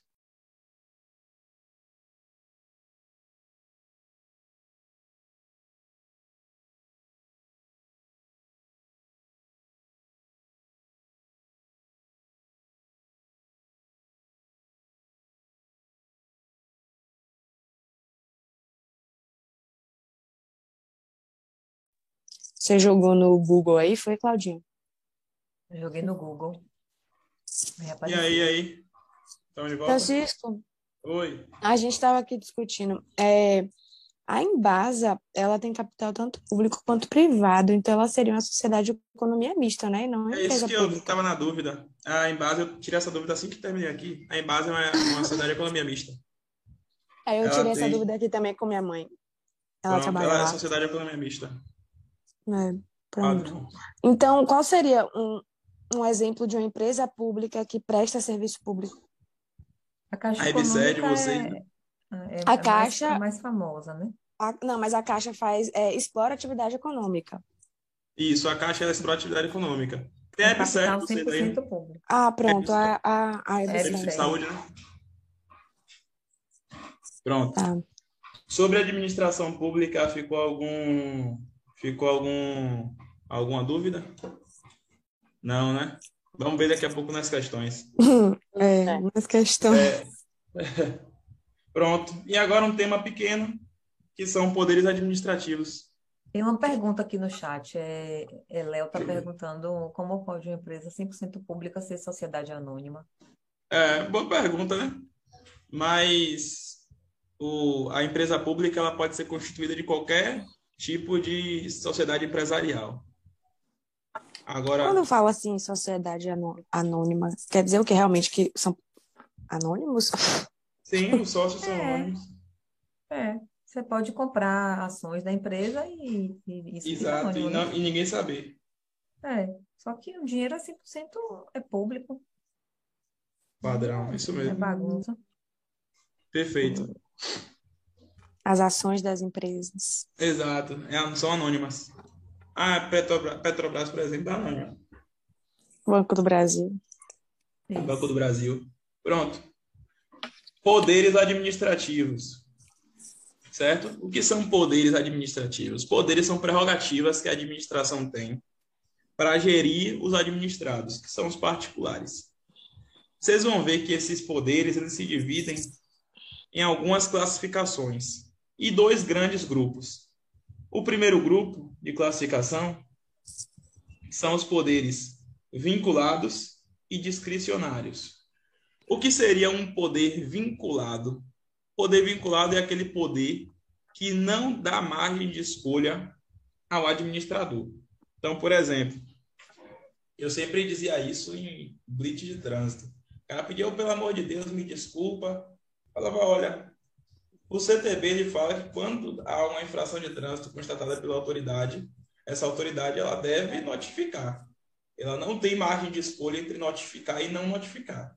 Então, a necessidade de você autuar uma pessoa por infração de trânsito é um poder vinculado, ou seja, o administrador público, o agente público, ele está vinculado ele está vinculado à legislação de forma que ele não tem nenhuma margem de escolha, certo? De modo que ele não tem nenhuma margem de escolha. Então, aqui é, por exemplo, a administração dizer que a autoridade policial ele deve prender quem está em flagrante delito. Eu, enquanto policial, tenho como não prender?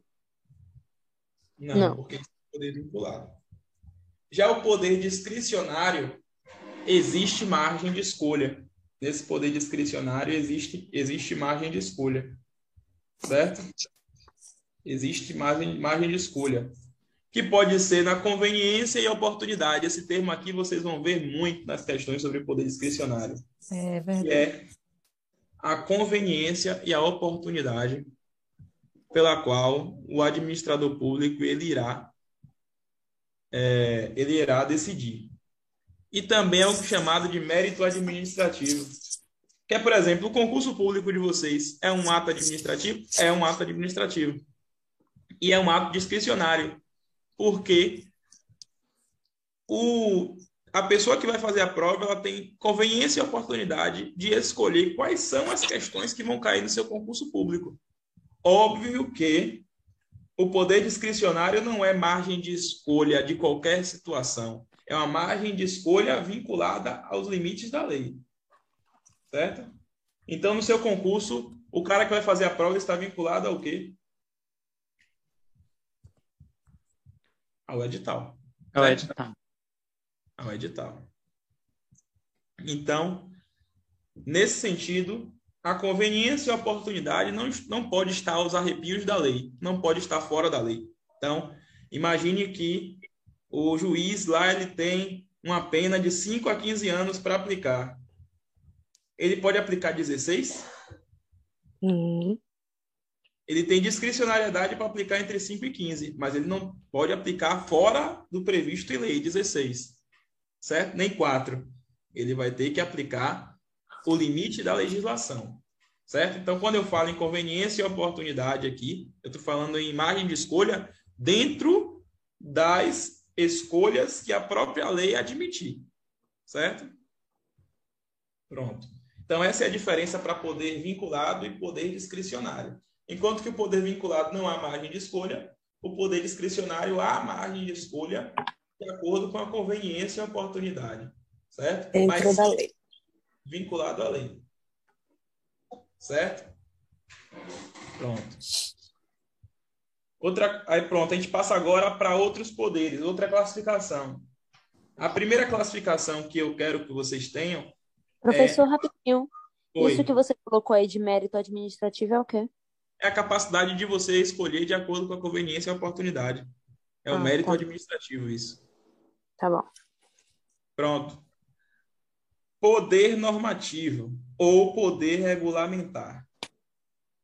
Para as questões da sua banca são sinônimos, certo? Vai ter gente que vai dizer que poder regulamentar é o, é o chefe do executivo, mas para IDECAN significa a mesma coisa. O que significa poder normativo ou poder regulamentar?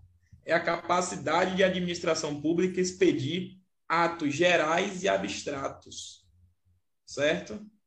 Ou seja, é expedir uma portaria, expedir um decreto, expedir uma circular. Então, expedir um regulamento. Então, poder normativo ou regulamentar é o poder que a administração pública tem de expedir atos gerais e abstratos. O que são atos gerais e abstratos? É justamente uma portaria, um decreto, uma circular, um regulamento, certo? Para que, que serve esse, esses atos gerais e abstratos expedidos pela administração pública? Servem para regulamentar a lei. Então, vamos supor que a lei ela carece de regulamentação. Então, esses atos gerais e abstratos, eles vão eles vão ser uma fiel execução da lei, eles vão regulamentar. E aqui está a questão de prova. Eles não podem inovar o ordenamento jurídico. O que significa isso? Um regulamento, uma portaria, um decreto, uma circular não pode criar direitos e obrigações. Ele somente vai regulamentar o que a lei mandou ele regulamentar. Certo? Então, isso aqui é o poder normativo ou regulamentar. Então, quando você está lá na, no órgão público, e esse órgão público ele expede uma portaria sobre o uso de celular na, durante o trabalho, ele está regulamentando ali alguma situação normativa prevista já em lei. Ele não pode inovar o ordenamento jurídico, certo? Então, regulamentos e normativas não servem para inovar o ordenamento, mas também tão somente para trazer uma fiel execução da lei, somente para regulamentar, para normatizar aquela lei já existente. Certo? Mas poder hierárquico. É, qual a diferença desses atos gerais e abstratos? Pronto. Ato geral é um ato aplicável a todas as pessoas que se submetem àquele ato, certo? O que seria um ato específico. Por exemplo, ato específico é aquele ato em que é direcionado a uma pessoa. Então, vamos supor que o seu ato de aposentadoria é um ato específico seu, certo? É um ato específico seu. E o que seria abstrato? São atos que regulamentam qualquer situação. E a diferença deles seriam os atos concretos. Atos concretos são aqueles atos que regulamentam somente uma situação específica. Certo? Então, o Estatuto dos Servidores Públicos Civis do Estado da Bahia é um poder normativo regulamentar? É. Porque o estatuto, ele é um regulamento, certo? Ele é um regulamento. Então, o Estatuto dos Servidores Civis ele é um regulamento, então faz parte do poder normativo ou do poder regulamentar. Massa? Poder hierárquico. O que significa o poder hierárquico? É o poder de organizar e escalonar funções públicas em hierarquia. Esse é o mais tranquilo, só que é o que tem mais casca de banana. Por quê? Ele não pune. E a questão vai dizer o seguinte: é, Francisco, oficial da Polícia Militar, se deparou com a infração administrativa cometida por um sargento, praça, e deu instauração a um PAD que gerou a demissão desse sargento. Francisco, na punição, cumpriu com o seu poder hierárquico? Errado. O poder, poder hierárquico não, não pune. Vocês vão ver que é o poder disciplinar. Poder disciplinar, certo. Vocês vão ver que é o poder disciplinar certo? O poder disciplinar que pune. O poder hierárquico não pune. O poder hierárquico ele só tem o condão de organizar e escalonar as funções públicas. Certão? Pronto. O poder hierárquico, ele geralmente, vocês vão ver com quatro características. E aqui você tem o mnemônico que é foda. Fiscaliza, ordena, delega e avoca. E esses dois termos aqui, ó, são os que mais caem. O que é delegar uma função? É um superior passar uma função sua para um subordinado. Isso é delegar uma função. Ou igual, né? Oi?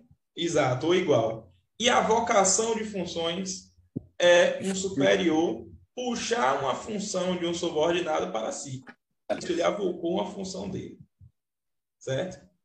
Então, esses conceitos geralmente caem muito em questões. Então, o poder hierárquico, ele geralmente fiscaliza, ordena, delega e avoca. Então, delegar, ele, um superior é igual, passar a função. Um superior é igual, passar a função para um inferior ou igual. Certo? E avocar é um superior puxar a função, o ato de algum subordinado hierárquico para si.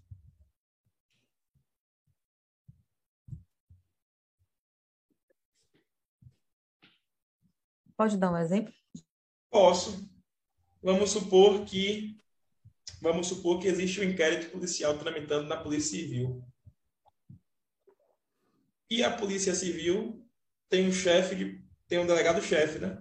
O delegado pode avocar a atribuição do delegado e ele mesmo investigar aquela situação, certo? Isso é uma avocação de função. Agora vamos supor que você médica legista, vai ter um assistente de perícia lá subordinado a você no DPT. E você delega a função para ele de fazer algum procedimento que você acredita que cabe delegação. Certo? Você não vá lá, é, você vai lá prescrever, você vai lá ministrar um remédio a essa pessoa. Pronto, você delegou uma função a um subordinado seu. Você mandou ele fazer um ato que em tese era seu, mas que você passou para outra pessoa subordinada a você. Isso é delegação de função. Certo? Vou dar outro exemplo. O Comando Geral da Polícia Militar. Ele delega uma função a um oficial da polícia para investigar a conduta de alguém. Certo? Então, a delegação vem de lá do Comando Geral para um oficial investigar uma pessoa. Então, delegação é isso, você passar a sua competência para um subordinado. Certo? Pronto. Eu disse que o poder hierárquico não pune, né? Já o poder disciplinar, ele serve para a punição. Certo? Ele serve para a punição. Então, o poder disciplinar ele serve para quê? Punir. Punir quem? Qualquer pessoa? Não ele vai punir os agentes públicos, ele vai punir os agentes públicos e os particulares vinculados aos agentes públicos. E os particulares vinculados ao agente público.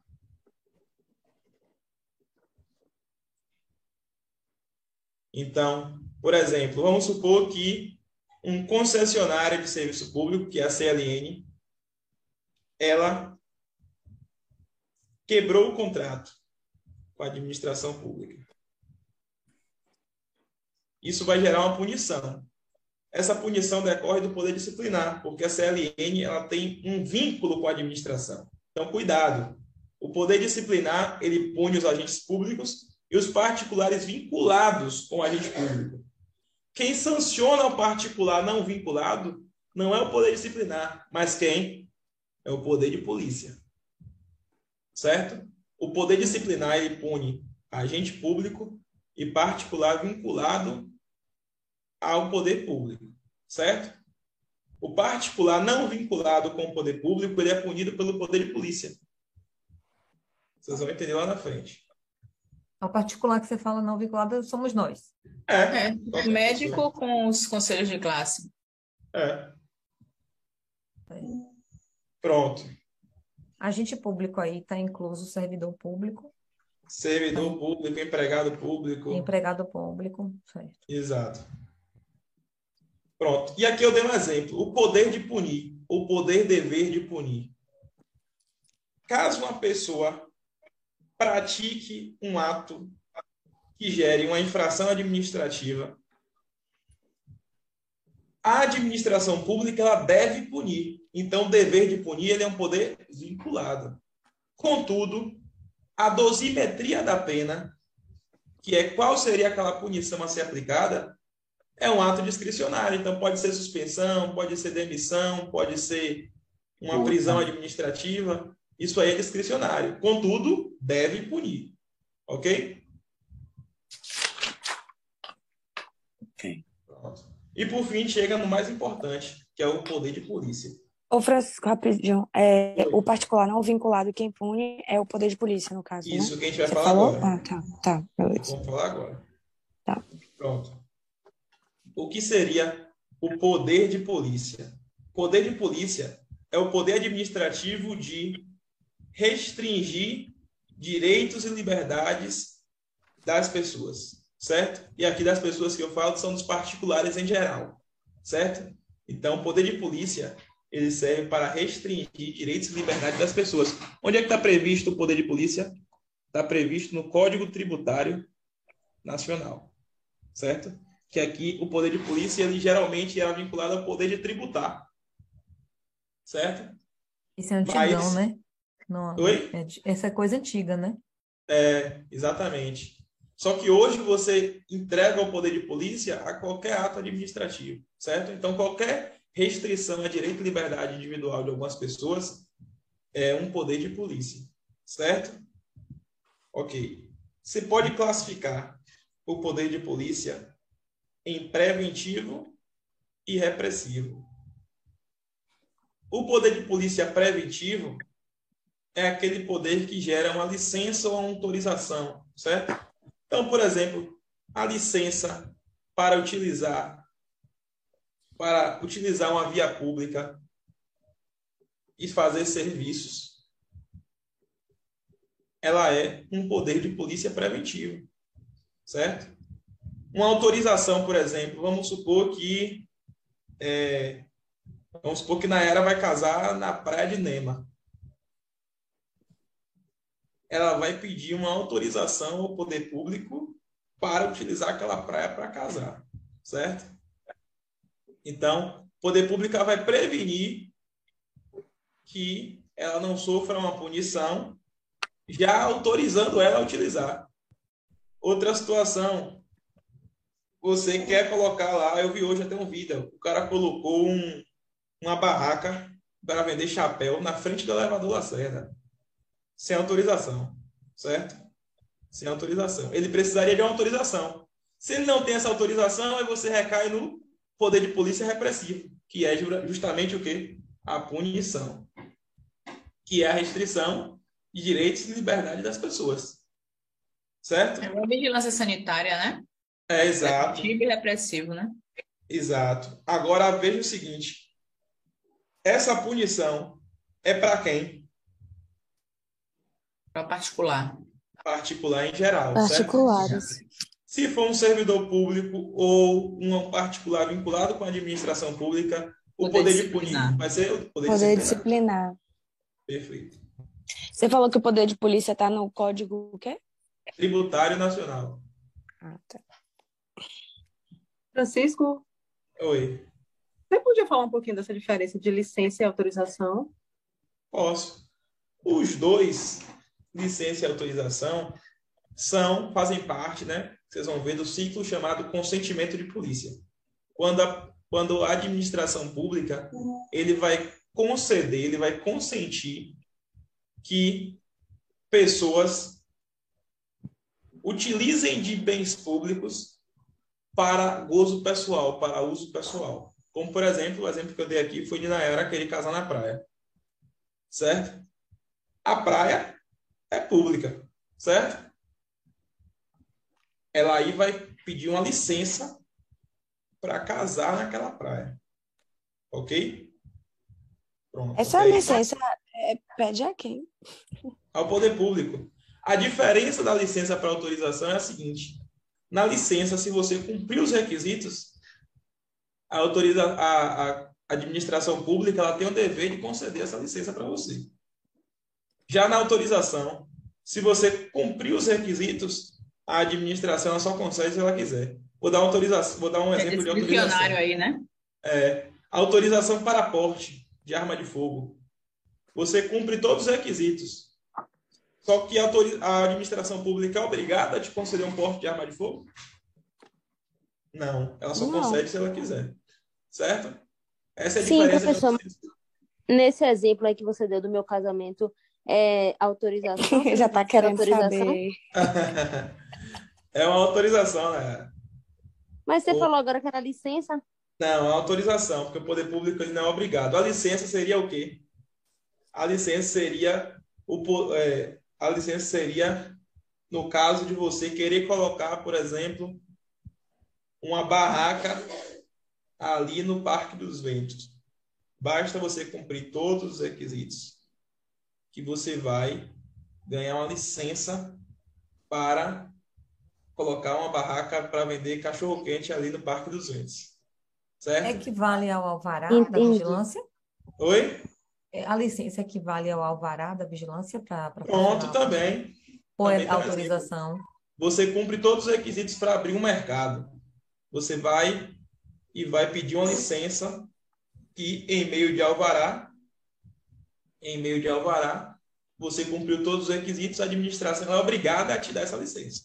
Certo? então, a autorização, a autorização, além de cumprir os requisitos, o poder público tem que aceitar. Exato, tem que consentir. Então, na autorização existe o quê? Um mérito administrativo. Ela pode ter um poder discricionário de autorizar ou não. Contudo, a licença é vinculada. Certo? certo? Pronto. Ficou, ficou mais difícil casar na praia assim, né? Exato. Francisco, Oi. É, um exemplo interessante da licença é a carteira de, de motorista, né? Se você Padrão, perfeito. Carteira de motorista. Você cumprir os requisitos, você ganha essa licença. Perfeito. Ô, professor, deixa eu tirar uma dúvida. Em relação a isso de autorização, eu estava fazendo umas questões que falam sobre autorização e permissão, ligando isso de particular e de público. Isso. Como é, rapaz? Em relação a isso de autorização, eu fiz umas questões que fa fazia diferenciação nas alternativas sobre autorização e permissão, um uhum. vinculado ao privado e o outro vinculado ao público. Exato.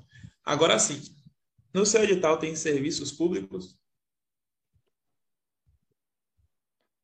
Eu acho que. Alguém está com o edital aberto aí? De direito administrativo? Ou tá fácil? Porque tá. assim, ó. Tá. tá tem direitos Tô públicos. Agora. Tem direitos públicos, tem serviços públicos no seu edital, né? Estou procurando. Direito administrativo. Cargo, poderes hierárquicos, disciplinar, regulamentar de polícia, uso e abuso de poder, licitação, princípios, contratação. Tem não. Tem não. Tem não, né? Tem não. Pronto. Quando você faz essa diferenciação acerca de. Aqui é para você não estudar o que você não, não vai cair no seu edital. Quando você faz a diferenciação acerca de licença, autorização e permissão de serviço público, aqui é quando no seu edital tem um tema lá, serviços públicos, certo? Então, não estude isso, não. Ah, se não tem, melhor ainda. É só porque eu fiquei é, na dúvida. Não vai cair na sua prova. Não vai cair na sua prova isso. O que pode cair é dizendo isso aqui, ó, que o poder de polícia ele pode ser preventivo, como com a concessão de uma licença, de uma autorização, de uma permissão, certo? Beleza. Ele vai citar. Agora não vai destrinchar, não vai destrinchar, porque essa esse, essa especificidade você vai ver lá em serviços públicos, que não vai cair na sua prova, certo? Graças a Deus, tá bom. Padrão. Tema que tem sido muito importante agora nas provas de atualmente. É, são chamados ciclos de polícia. O que seriam ciclos ou fases de, de polícia? Ciclos ou fases de polícia seriam as seguintes aqui. Ó. A primeira fase de polícia é a chamada ordem de polícia. É a primeira fase. Essa fase, ela se destina ao legislador, viu? Aqui não é o polícia dando ordem a ninguém, não. Aqui. Oh, nossa. Aqui é a legislação Aqui é a legislação determinando uma conduta. Então, se a legislação, Código de Processo Penal, fala que a autoridade policial ela deve prender quem está em flagrante delito, a legislação me deu uma ordem de polícia.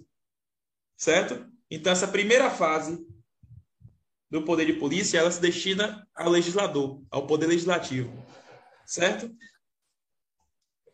Segunda fase é o consentimento de polícia. O consentimento de polícia está vinculado a licenças, autorizações, quando a administração pública ela consente em algum ato do particular. Então, estou consentindo que você agora está apto para dirigir um veículo. Certo? Isso é um consentimento de polícia. Essa é a segunda fase. Essa já se destina à administração pública. Certo? Terceira fase do poder de polícia é a fiscalização de polícia. Então, aqui é o poder que a administração pública tem de fiscalizar os particulares, certo? E aqui já deram a dica, não foi? Que foi do, do da vigilância sanitária. Então, a vigilância sanitária vai no mercado fiscalizar se estão sendo cumpridas as ordens de polícia, certo? E os consentimentos de polícia. Então, está cumprindo a licença, está cumprindo a legislação. E, por fim, após a fiscalização de polícia, você tem a sanção de polícia, que é a quarta fase do poder de polícia. Certo? Então vamos supor o seguinte: a legislação determina que vocês podem abrir um consultório com quatro requisitos.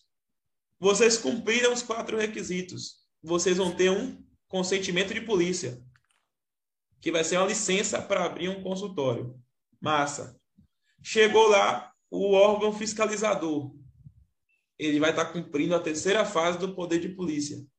E se vocês não cumprirem os quatro requisitos, vocês aí vão sofrer uma sanção de polícia. Essas são as quatro fases do poder de polícia: ordem, consentimento, fiscalização e sanção. Certo?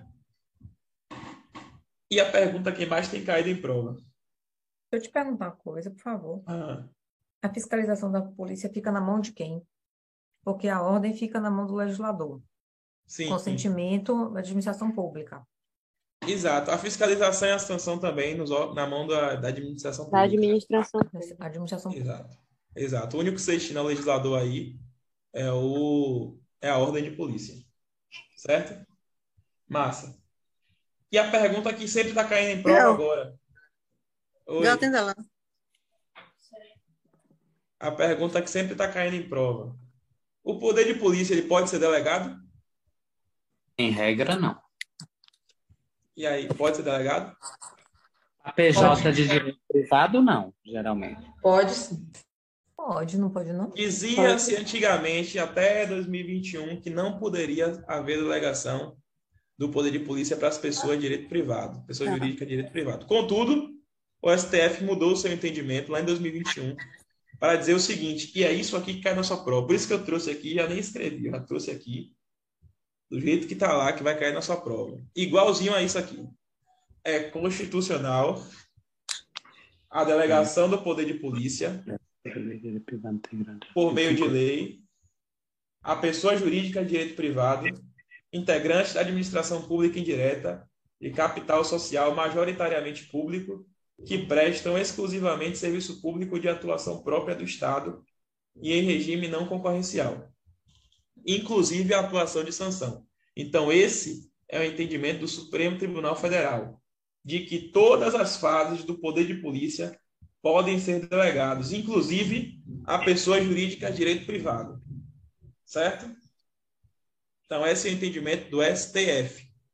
O STJ entende que somente se delega a fiscalização e o consentimento de polícia certo? Então, o STJ entende que só se delega a fiscalização e o consentimento de polícia. O STF entende que você delega as quatro fases, certo? O STF entende isso aí. Que e você... aí? E aí que a questão é perguntar, de acordo com o entendimento do STF, de acordo com o entendimento do STJ, Ou então ela vai trazer isso aqui, ó, ipsiliteres. Vai trazer isso aqui, ó. E é o que tem vindo, viu? O que tem vindo é esse texto aqui, ó, igualzinho isso aqui. Ó. O que tem vindo é isso aqui, ó. É constitucional a delegação do poder de polícia por meio de lei a pessoa jurídica, direito privado, integrante da administração pública indireta, de capital social majoritariamente público, que prestem exclusivamente serviço público de atuação própria do Estado e em regime não concorrencial, inclusive a aplicação de sanções. Certo? Então, esse é o entendimento do STF. É o texto que vai cair na sua questão, é esse aqui. Beleza? Tem um negócio assim de quem detém do poder de polícia, não tem? Tipo, uma separação. Quem detém do poder de polícia é toda, todo, todo administrador público. Todo administrador público ele detém do poder de polícia. Seja na ordem, seja no consentimento, seja na fiscalização, seja na sanção. Certo? Por exemplo, o policial militar que é o mais fácil de a gente compreender. Tem poder de polícia? Tem. Um auditor da Receita Federal tem poder de polícia? Tem. Todos esses têm poder de polícia. Ok? Uma autarquia como o conselho tem poder de polícia, não tem? Tem poder de polícia, uma autarquia tem poder de polícia. Beleza? E por fim, quais são os atributos Ô, do poder de polícia? Desculpe, é, o poder de polícia é a mesma coisa do poder de império? Poder de quê? Império. Rapaz, assim, ó, eu já vi questões cobrando como sinônimos. Só que é perigoso colocar isso aí. Eu nunca vi Decan cobrando, mas eu já vi CESP cobrando como poder de império. Eu já vi CESP colocando como poder de império. Contudo, eu já vi questões colocando, bancas colocando, que não são sinônimos. Certo? Que não são sinônimos. Até porque o poder de império, na época, não se vinculava à legislação, e o poder de polícia ele se vincula à legislação. Só que eu já vi CESP colocando como sinônimo. Espero que não venha na IDECAM, porque a gente não sabe ainda qual é a opinião da IDECAM. Eu colocaria que não é sinônimo. Ok? Tá. Massa. E o que é poder de império, afinal? Poder de império é o poder de agir com imperatividade. Só que essa imperatividade no poder de império não se vinculava à legislação. Aqui no atributo do poder de polícia, dentro da coercibilidade, você vai ter a imperatividade, que é você impor um ato administrativo a um particular, independente dele querer ou não. Contudo, aqui você tem que estar vinculado à legislação, certo? Pronto, eu vou falar aqui nos atributos. Atributos. O primeiro, já vou começar com a coercibilidade. O que seria essa coercibilidade? É o poder de você coagir um particular a praticar um ato em virtude da supremacia do interesse público. Então, eu vou chegar e vou submeter um particular a uma abordagem policial. Isso é coercibilidade. Certo? Independente de ele querer ou não. Certo? E aí, dentro da coercibilidade, você vai ter o chamar, a chamada imperatividade. Tem que obedecer, né? Exato, tem que obedecer. A Antes, é, a coercibilidade, só repete aí, por favor, a, o conceito. Coagir um particular, agir. Coagir é um particular agir de acordo com a supremacia do interesse público, a se submeter aos atos do poder de polícia. E a imperatividade vai significar que você pode, inclusive, utilizar do meio de força. Força, certo? né? Se for necessário. Autoexecutoriedade. É, Esse aqui é o que mais. A coercibilidade pode ser é, praticada através da imperatividade, é isso? Exato, exato.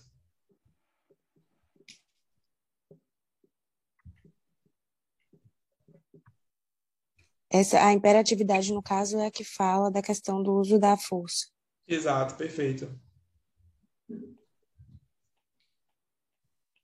A autoexecutoriedade. O que, que a autoexecutoriedade quer dizer? É que os atos serão praticados sem o judiciário. Exato.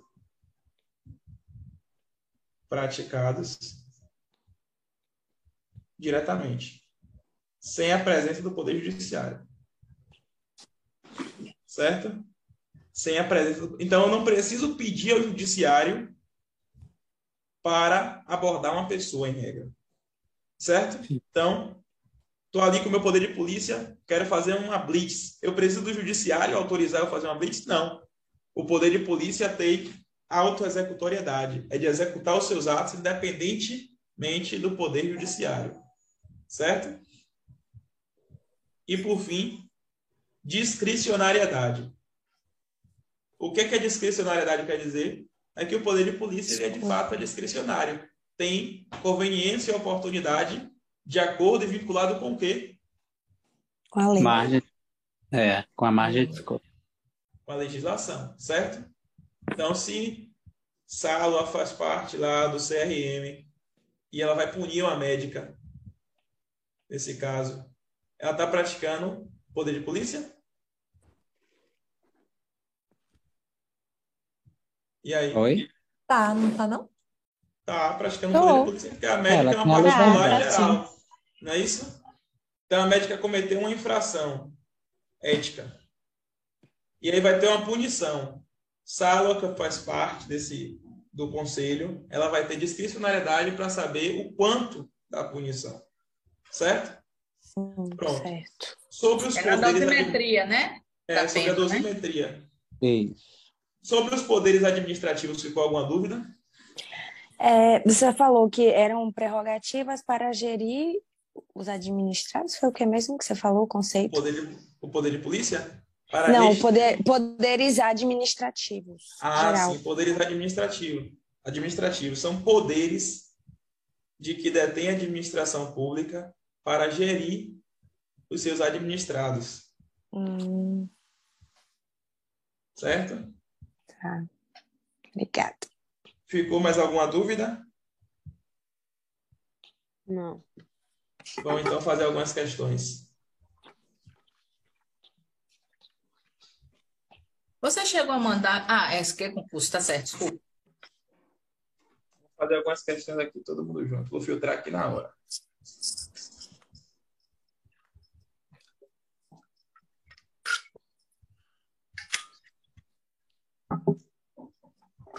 Disciplina, direito administrativo.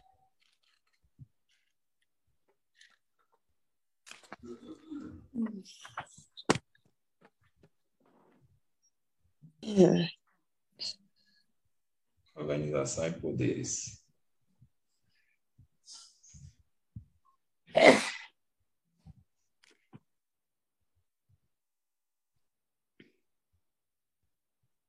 Pronto, vamos lá. Deixa eu filtrar até pela banca aqui, Decano.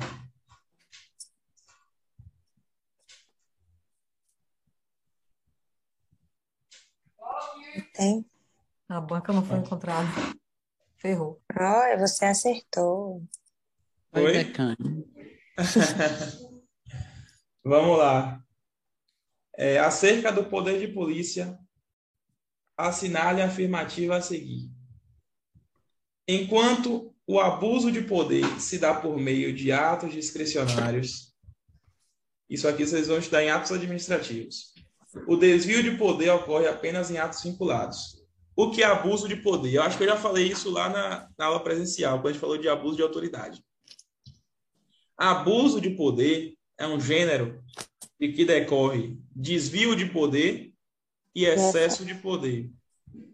Excesso de poder está vinculado a competência e desvio à finalidade. E desvio à finalidade. Perfeito. E desvio de poder vai estar vinculado a. Desvio de poder vai estar ligado à finalidade. Certo? Uhum. Adriano. Beleza. Todos esses abusos de poder ou desvio de poder podem acontecer tanto em atos discricionários quanto vinculados, certo? Então, essa primeira afirmativa aí já vai estar errada. Ok? Já vai estar errada. Uhum tática de responder questão de concurso público. A primeira coisa que você vai fazer vai ser excluir. Olha as alternativas. Então você já vai excluir aqui a D e a letra A, né? Pronto. Isso. Dois. O poder de polícia pode ser exercido na forma da lei por diversos órgãos e instituições públicas, como, por exemplo, a Câmara dos Deputados e o Senado Federal. Sim ou não? Sim. Sim. A ordem de polícia, quem faz é quem? o poder legislativo, não é isso? É. Ordem de polícia. Lembra disso? se destina ao legislador. Primeira Francisco, depois você pode explicar de novo a, a, a assertiva número um, que eu fiquei confusa. Assertiva número um. Enquanto o abuso de poder se dá por meio de atos discricionários, então está querendo dizer que quando o cara se excede, ele se excede em atos discricionários, quando ele desvia a finalidade, ele desvia em atos vinculados. Isso está falso. Porque o desvio de poder e o abuso de poder podem se dar tanto em atos vinculados quanto discricionários, os dois. Certo? Beleza. E por fim, a terceira. Então, se você já viu que a 2 está certa, você já elimina qual aí? Você elimina a C. C. Aí você fica entre B e D. A C. Terceira. Há situações em que o poder de polícia pode ser preventivo ou repressivo, como também vinculado ou discricionário. E aí? Verdadeiro. Verdadeiro. Verdadeiro. Certo? Verdadeiro. Então, questão correta. A afirmativa correta? É. É. Dois e três. Pronto. Na organização do Estado brasileiro, essa questão é boa. É possível afirmar que a presidência da República ela é o quê? Administração direta, indireta, é um órgão, é uma entidade? Direta. Direta. É um, é, é, um, é o quê? Uma entidade ou um órgão da administração direta? Órgão. Um órgão. É um órgão pertencente à União. Administração Pública Direta. Entidades. Entidades só tem quem? Quê? Como é? Você perguntou Quem são as entidades da administração direta? União, União, União Estado, Distrito Federal, Distrito Federal, Distrito Federal. Então, vocês não vão confundir Presidência da República com União. Então, a Presidência da República é um órgão da administração. Da, da União. É. Direta. Letra E. Certo? Letra É. É. É dos poderes, né? Que tem o Executivo, Legislativo e Judiciário. Exatamente. É um órgão do Poder Executivo. Isso. Certo? Essa questão foi anulada. Poder de polícia. Vamos lá. Assinale a afirmativa incorreta. Quando o poder público, restringindo direitos individuais, intervém na esfera dos interesses privados para salvaguardar interesse público, ele atua no exercício do poder de polícia. E aí? Verdadeiro. Verdadeiro. Verdadeiríssimo. B. O poder de polícia é uma prerrogativa de direito público conferida ao Estado, que vai usá-lo calcado na lei. Certo Verdadeiro. errado? Verdadeiro. Padrão. C. Embora o poder de polícia vise restringir o uso e o gozo de liberdades da propriedade, ele não pode servir de fundamento para a instituição de tributos. E aí? É falso, né? Não? É falso isso. O poder de polícia ele está justamente onde? Justamente no CTB. No Código no CTB, Tributário da União. CTI. É. Pronto. D. Tanto o poder de polícia administrativa quanto o de polícia judiciária se utilizam no poder de polícia. E ambas Sim. se enquadram no âmbito da função administrativa estatal. Polícia administrativa é aquela polícia ostensiva que usa farda, polícia militar. E a polícia judiciária é aquela polícia que atua em apoio ao judiciário. É a polícia investigativa também, que é a polícia civil, polícia federal. As duas gozam de quê? De poder de polícia, claro. E por fim, respeitadas as competências constitucionais, é possível que o poder de polícia seja utilizado nos três graus federativos: federal, Sim. estadual e municipal. Certo ou errado? Certo. certo. É, então, a única errada aqui é a letra? Sim. Perfeito. A administração pública consiste em um conjunto de agências e de servidores profissionais mantidos com recursos públicos e encarregados da decisão de implementação das normas necessárias ao bem-estar social e das ações necessárias à gestão do que é público. A administração pública federal é composta pelos três poderes: executivo, legislativo e judiciário. Ao executivo recai a administração direta e indireta. Compõe a administração indireta. Ou a direta. administração direta. Direta. direta. Certo? Essa questão aqui, pelo amor de Deus. Autarquias, é, fundações tá públicas. Para a gente ficar feliz. Empresas é. públicas, é, sociedade de economia mista ou os ministérios? Não, ministérios. ministérios. Os Só eliminar a ministérios são, ali, ó. é, os ministérios são órgãos, não é isso? Órgãos da administração direta.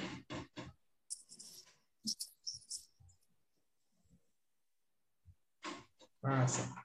As autarquias, as fundações públicas, as empresas públicas e as sociedades de economia mista são entidades integrantes da administração indireta.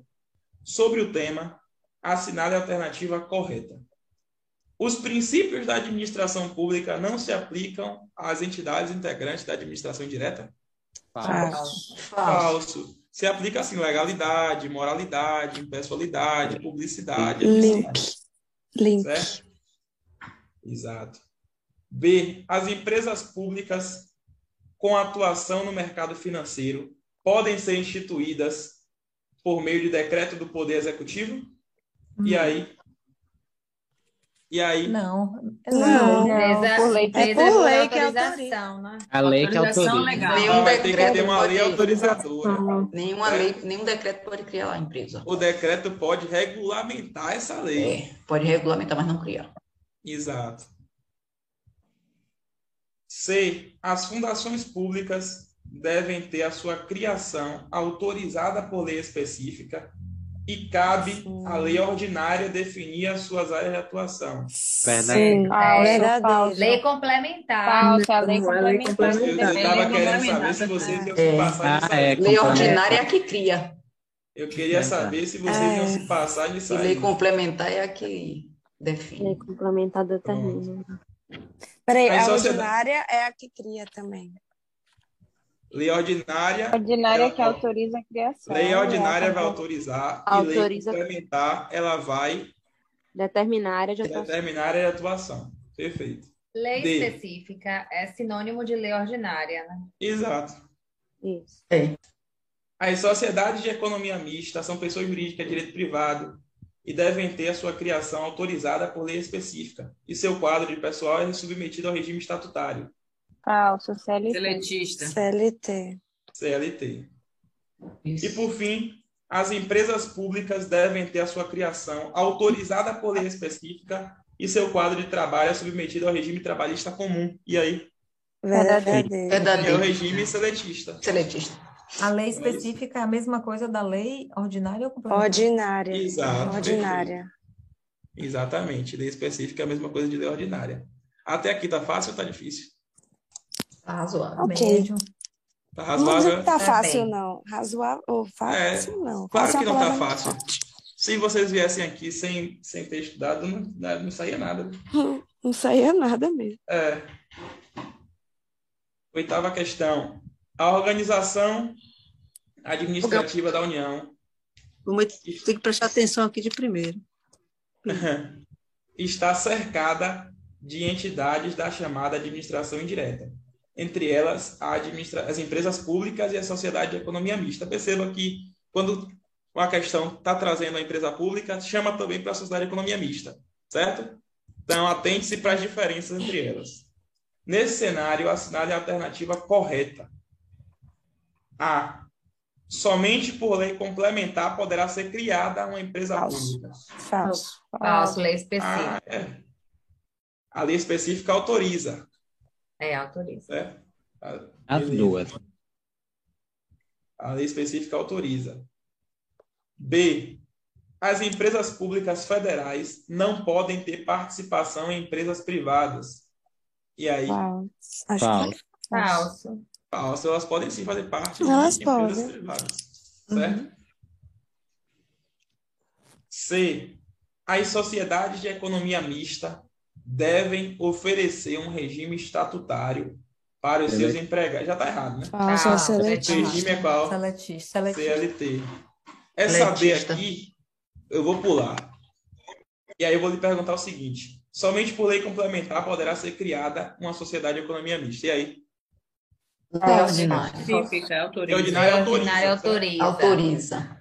E a D, por fim, a criação de subsidiária de sociedade de economia mista depende de autorização legislativa. O que está querendo dizer aqui? Imagine a Pela Petrobras. filha, né? É, ela quer criar uma subsidiária. O que seria uma empresa subsidiária? É a empresa que vai representá-la em algum ramo mais específico. certo? Por exemplo, Petrobras, que é uma empresa que vai é, vender barris de petróleo. Ela quer uma empresa específica nisso. Ela vai criar uma subsidiária. Só que essa criação de subsidiária em uma sociedade de economia mista depende de uma autorização de lei, certo? Uhum. Até geralmente porque... já está na lei que cria, geralmente, né? Exato. Geralmente está na lei que cria, na lei que autoriza, na verdade, a criação. Que autoriza. A criação já vem, já vem autorizando a, a, fazer outras coisas. Exato, já vem autorizando a criar subsidiária. Certo? Professor, deixa eu tirar uma dúvida nessa questão rapidinho. Hum. Essa letra A que está aí somente por lei complementar e tal, no caso, mesmo que ela tivesse somente por lei ordinária, poderá ser criada, estaria falsa porque é autorizada? É autorizada. Somente por lei ordinária poderá ser autorizada a empresa pública. Ela pode ser criada por diversos outros meios. Certo? Beleza. É, próxima questão. A respeito do direito administrativo, a assinada é correta. O poder regulamentar é uma mera prerrogativa, podendo não ser exercido pelo seu titular. E aí? Falso, é dever. Falso. Não é isso? Poder dever? Vamos começar de baixo para cima. Os poderes administrativos, na clássica divisão de Montesquieu, acabam se confundindo com os próprios poderes de Estado.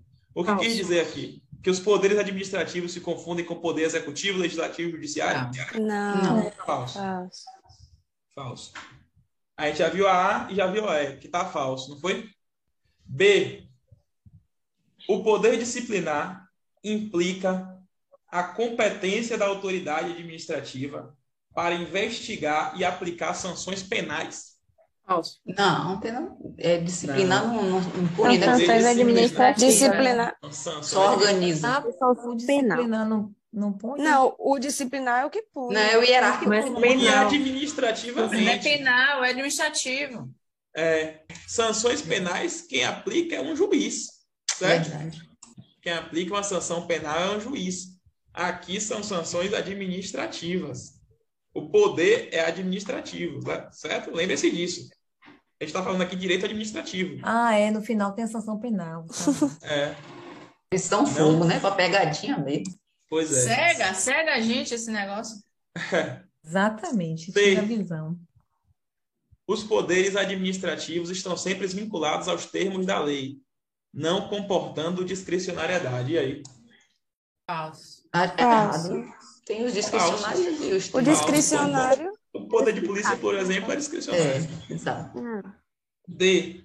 A irrenunciabilidade é uma característica dos poderes administrativos. E aí? É, é. Aí é verdade. Né? É Os agentes públicos não podem renunciar, renunciar ao seu poder de polícia, por exemplo. Eu, já pensou? O auditor fiscal, ele pode chegar, não vou hoje, eu não vou, eu não vou hoje averiguar o tributo de ninguém. Não pode renunciar. Certo? Então, e qual foi poderes... a verdadeira aí? Justamente essa aqui. A letra D.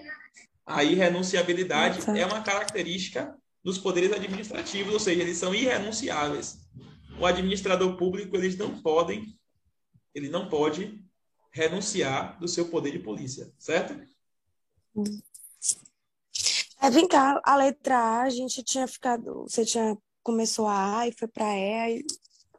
O que, eu, o que eu falei foi o seguinte: o poder regulamentar é uma mera prerrogativa não podendo não ser exercido Oi? pelo seu titular. Ele pode não exercer?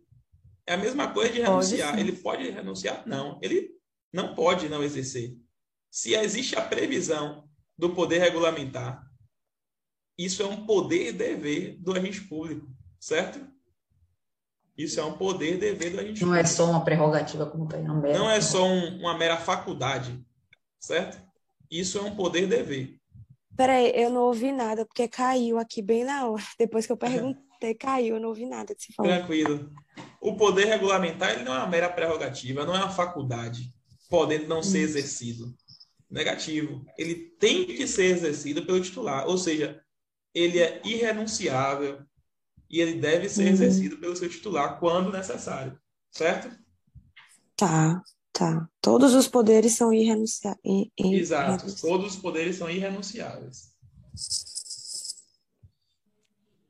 E, por fim, essa parte aqui já não fala. Pronto. Prescreve em cinco anos a ação punitiva da administração pública federal, direta e indireta, no exercício do poder de polícia, objetivando apurar infração à legislação em vigor, contados da data da prática do ato, no caso da infração permanente ou continuada, do dia em que tiver cessado. Nos termos do ordenamento jurídico brasileiro, o trecho apresentado está em. Aí perguntou o seguinte: se está correto ou incorreto. A prescrição, a prescrição do poder de polícia é de cinco anos. Ou seja, vamos supor que eu peguei o consultório de Carol com irregularidade administrativa. Eu tenho cinco anos para punir Carol. Se eu não punir, esse ato prescreve. Certo? Esse ato uhum. prescreve se eu não punir. Certo? Agora, onde é que está previsto isso? Na lei ou na jurisprudência? Na lei. Então, gabarito aqui é letra B. É B. correto, são cinco anos mesmo, e corresponde ao dispositivo previsto na Lei 9.133 de 99. Senhores, ficou alguma dúvida acerca das questões aí do e da, desses temas que a gente trabalhou hoje? Das, dessas questões, não. É, As que nós não fizemos, provavelmente. Eu, é, eu vou. Diga aí, Carol. Não é porque eu fiquei na dúvida com relação àquilo que a gente estava falando das fundações, que elas são de direito privado, não é isso? Uhum. Numa questão que ela fala assim, alternativa, o direito brasileiro não comporta a figura de fundações públicas de direito público. Comporta. Sendo, Fundação ser o quê? Ah, mas então ele comporta, mas não deixa de ser fundação, não é isso? Mas elas não fundações públicas, elas serão, elas serão autárquicas. Tá. Então, comportam fundação pública de direito público, contudo, elas são autarquia. Certo? Beleza. Então, próxima aula da gente é quarta-feira? Confere? Isso, né? isso. Quarta-feira. Quarta-feira presencial. Isso. Massa, a gente vai quarta-feira fazer. Eu vou levar mais questões de direito administrativo. Vou levar um tema de constitucional que eu acho interessantíssimo, que é princípios fundamentais, artigo 1 ao 4, e direitos individuais, que é o artigo 5 que aí com certeza é a questão da prova de vocês, e também questão de direito constitucional, para a gente matar isso aí e ir para nossa prova finalmente chegando, né? Com todo o vapor possível, certo? Tá bom. É. Tá certo. Então, tenha uma boa noite aí. Obrigada. Boa noite. Boa noite. Boa noite. Até a próxima. Obrigada. Até Boa noite, obrigada. Boa noite. Tchau, Boa noite. Boa noite. E até, Até. mais. Obrigada. Eita, que confusão.